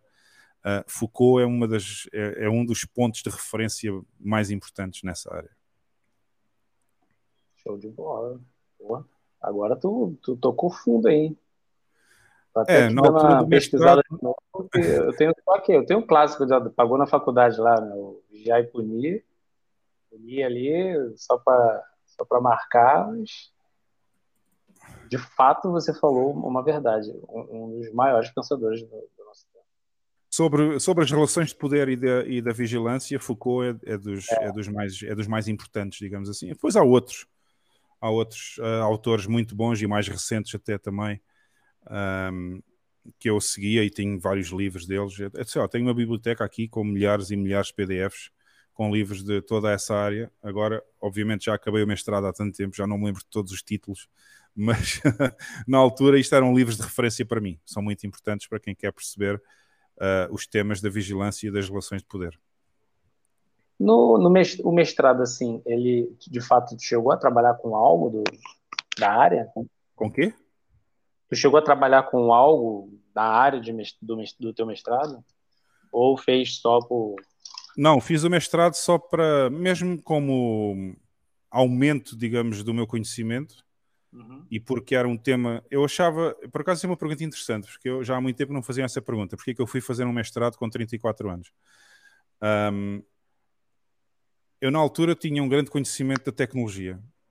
Trabalhava já há muitos anos na área das tecnologias de informação, comecei como developer, como disse no início do podcast, até chegar à parte da direção de equipa, mas faltava-me aquela relação entre as tecnologias e a sociedade. Ou seja, eu estava muito habituado às tecnologias, mas, mas não tinha ainda o conhecimento uh, científico de como é que as tecnologias se relacionam com as pessoas.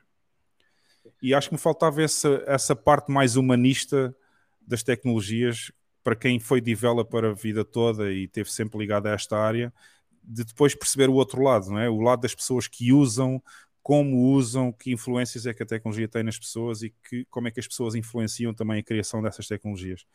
E eu acho que fui fazer esse mestrado mais por essa, por sentir que me faltava esse lado uh, na minha área profissional, quando eu ainda trabalhava em Portugal, nessa, nessa área das, das, das, tecnologias, e decidi tirar esse mestrado precisamente porque aquele mestrado específico era precisamente sobre comunicação e tecnologias de informação, mas no âmbito da sociologia, ou seja, como é que isso se relaciona com a sociedade, com as pessoas em geral. E foi aí que eu decidi uh, fazer, esse, fazer esse mestrado específico. Perfeito. Teve algum viés no, né, na formação? Eu, eu gosto demais dessa, desse campo de saber sobre direito. Eu gosto demais, só que eu tenho evitado cursos de especialização, cursos nessa, nessa, nessa toada, por causa dos vieses. Então, se for para ter um professor enviesado, eu prefiro eu mesmo pegar o livro e eu mesmo tomar o conhecimento para mim. Teve esse tipo de, de, de, professor enviesado ou em Portugal é diferente isso? Não, eu tive, eu tive muita sorte nos professores que eu tive. Eu ainda hoje me lembro dos professores, os nomes dos professores que eu tive. Dois, fundamentalmente, Gustavo Cardoso e Rita Espanha, foram professores fantásticos. São pessoas que eu tenho o maior respeito hoje em dia, uh, porque ensinaram-me coisas que eu nunca imaginei na minha vida que eu ia saber. Tenho, Estou até assim, agora fiquei um pouco emocionado de lembrar-me novamente destes dois professores. Obviamente foram todos, há um grande coletivo de professores no mestrado, mas Sim. houve dois de grande referência para mim. O diretor do curso foi o, foi o Gustavo Cardoso, com quem eu criei uma relação bastante, bastante amigável, digamos assim, e de, de, grande confiança. E a minha, a minha orientadora do mestrado, quem, quem, quem fez a revisão da minha dissertação de mestrado no final, foi a professora Rita Espanha, que eu acho que é uma pessoa fantástica. São, do, são duas pessoas que, se todos os professores fossem como aquelas duas pessoas, o mundo hoje estava melhor.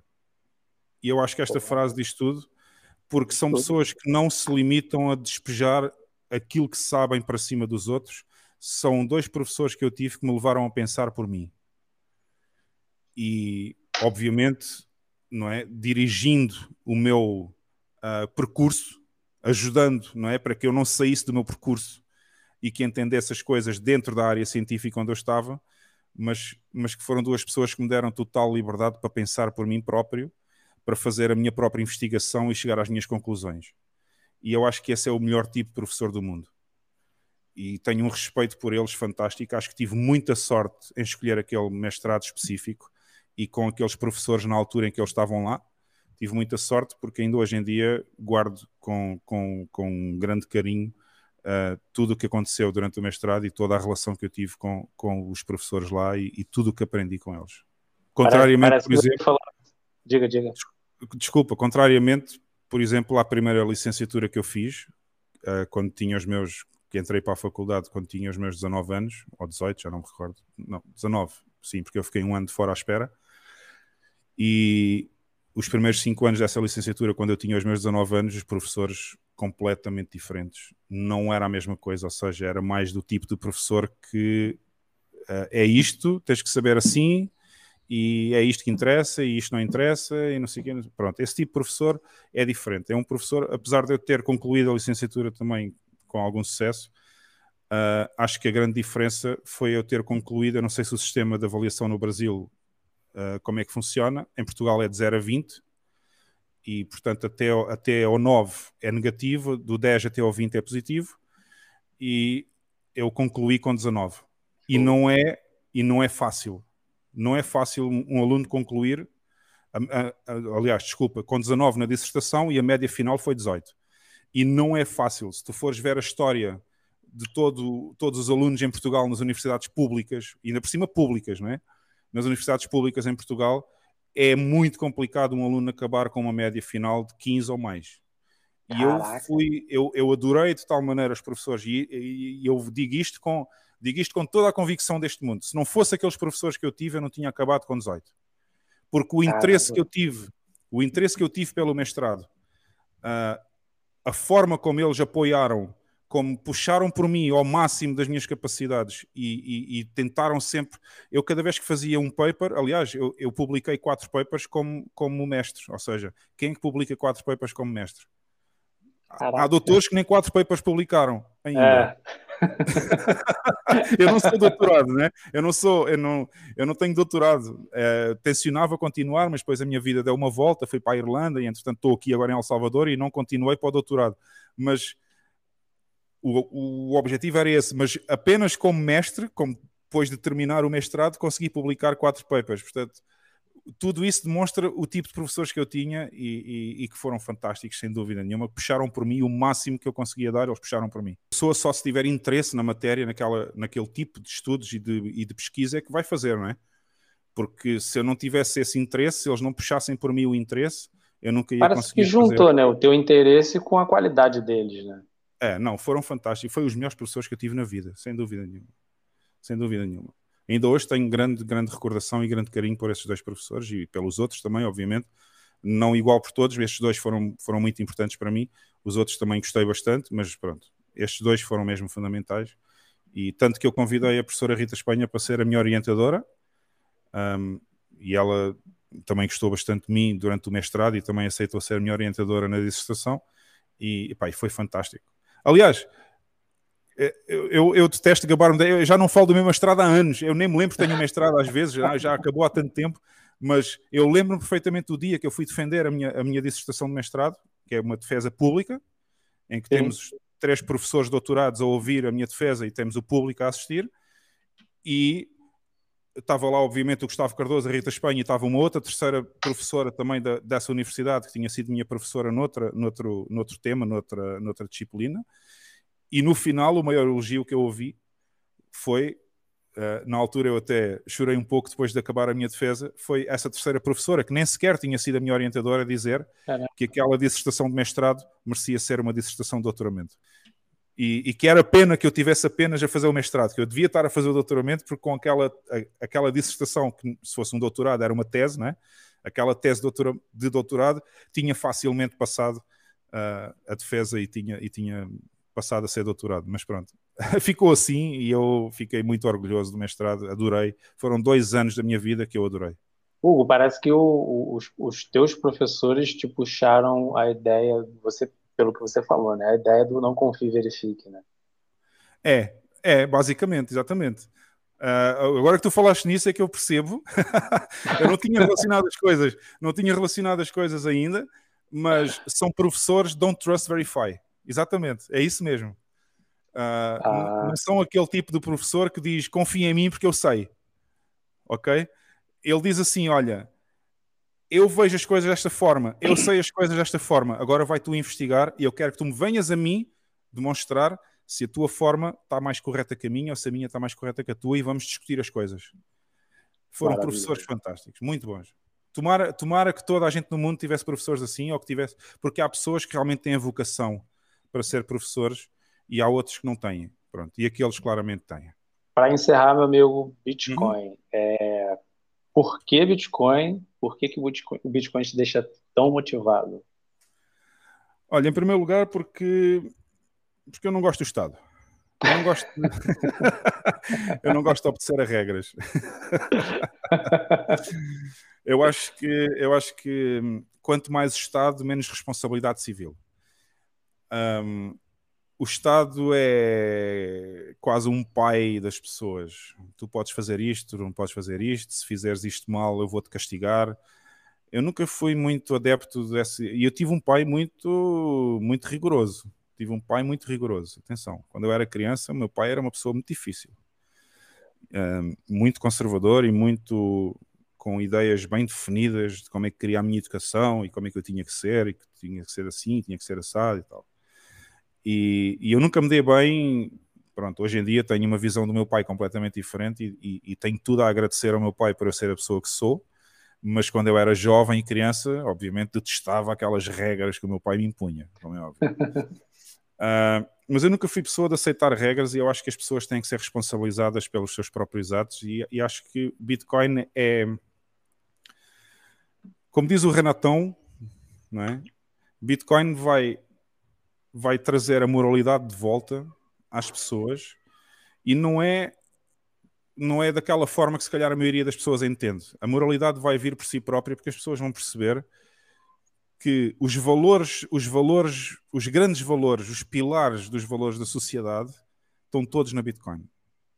Ok? Que é o, o, o não enganas, o não roubas, o, o não. Um, ehm, às vezes até me faltam as palavras, mas a, a, Bitcoin representa tudo o que há de bom na sociedade e que a sociedade hoje em dia já perdeu. Grande parte das pessoas perdeu esses valores.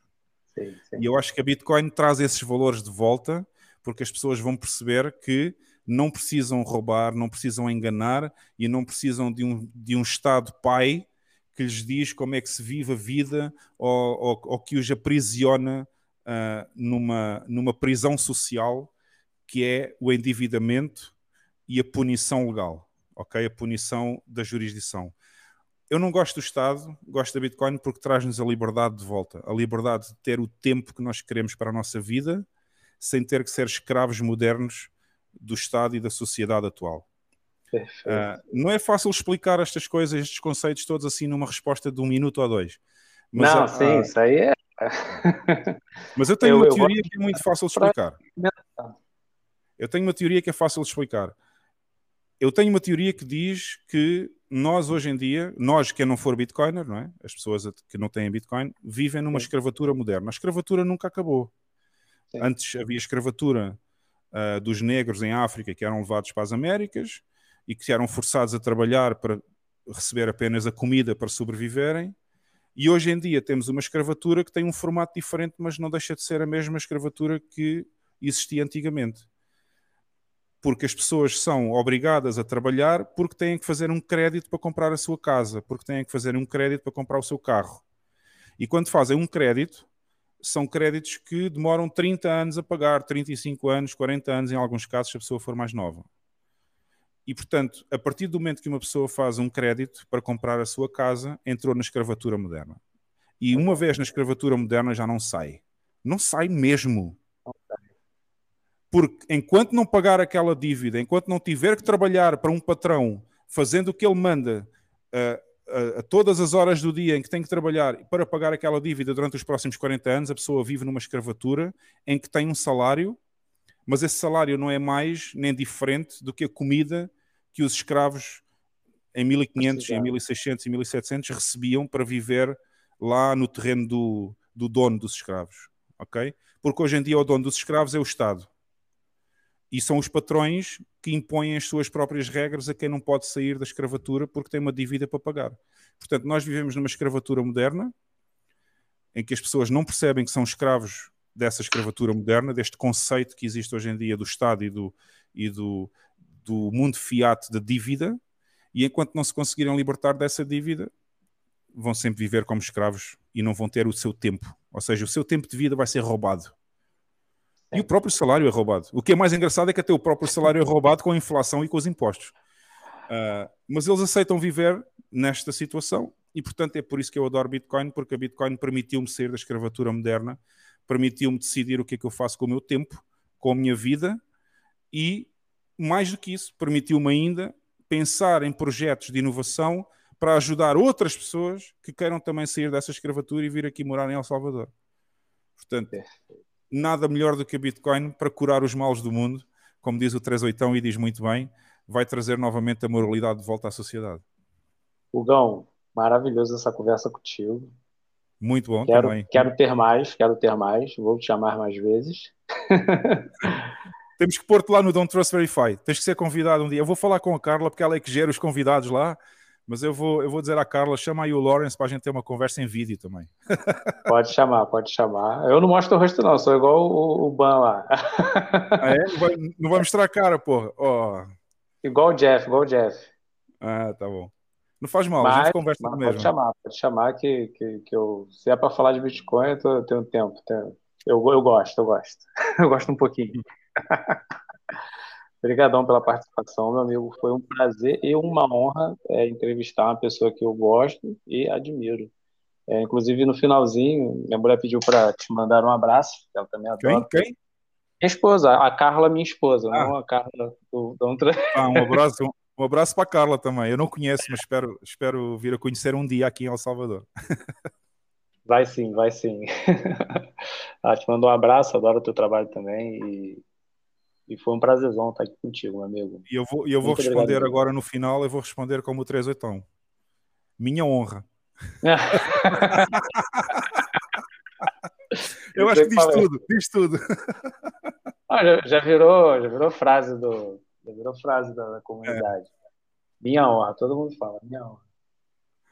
Muito bom, obrigado pelo convite, Lawrence. É, eu não cheguei a contar só uma coisinha, vou só dizer no final. Eu já conheço a cara do Lex, ok? Quando a gente falou dos membros lá do podcast.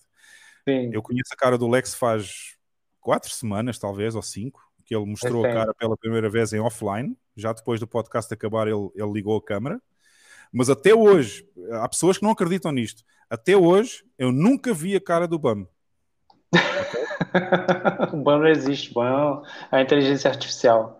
Eu nunca vi a cara dele, eu sempre o convidei, eu convidei, não o conhecia pessoalmente, nunca vi a cara dele. Ele participou no podcast desde o primeiro episódio até agora e eu nunca vi a cara do Bama. É a única pessoa, por isso é que eu digo: o podcast On Trust Verify é completamente centralizado. Porque não. eu não sei quem é o Bam. e eu oh, também não oh. sabia quem era o Lex. Não sabia, mas agora pronto. Ele, ele, decidiu, ele decidiu mostrar a cara para nós não ficarmos uh, tão curiosos assim. ah, sim, sim eu fui no eu fui na Satisconf, né? E aí quando eu falava para as pessoas assim, tipo, encontrei o Leta, eu falei: "Oi, Leta". Aí ele olhou para mim assim, e falei: "Eu sou o Lawrence". Ele: "Ah, você, caraca, tipo assim, é muito maneiro essa essa reação da, da, é. da galera". é muito bom. Tá bom, não vou, vou roubar mais tempo. Já, já, não tenho, já não tenho mais nada para dizer, não vou roubar mais tempo. Se quiseres encerrar o podcast, estás à então vontade. vamos encerrar, meu amigo. Foi um prazerzão. É Sou Lawrence e esse foi, foi um podcast com o nosso grande amigo de terras amigas, El Salvadorenho, libertário e bitcoiner, Hugo Ramos. Muito obrigado, meu amigo. Até a próxima. Abraço, Muito obrigado também. Tchau, tchau. Tchau, tchau, pessoal.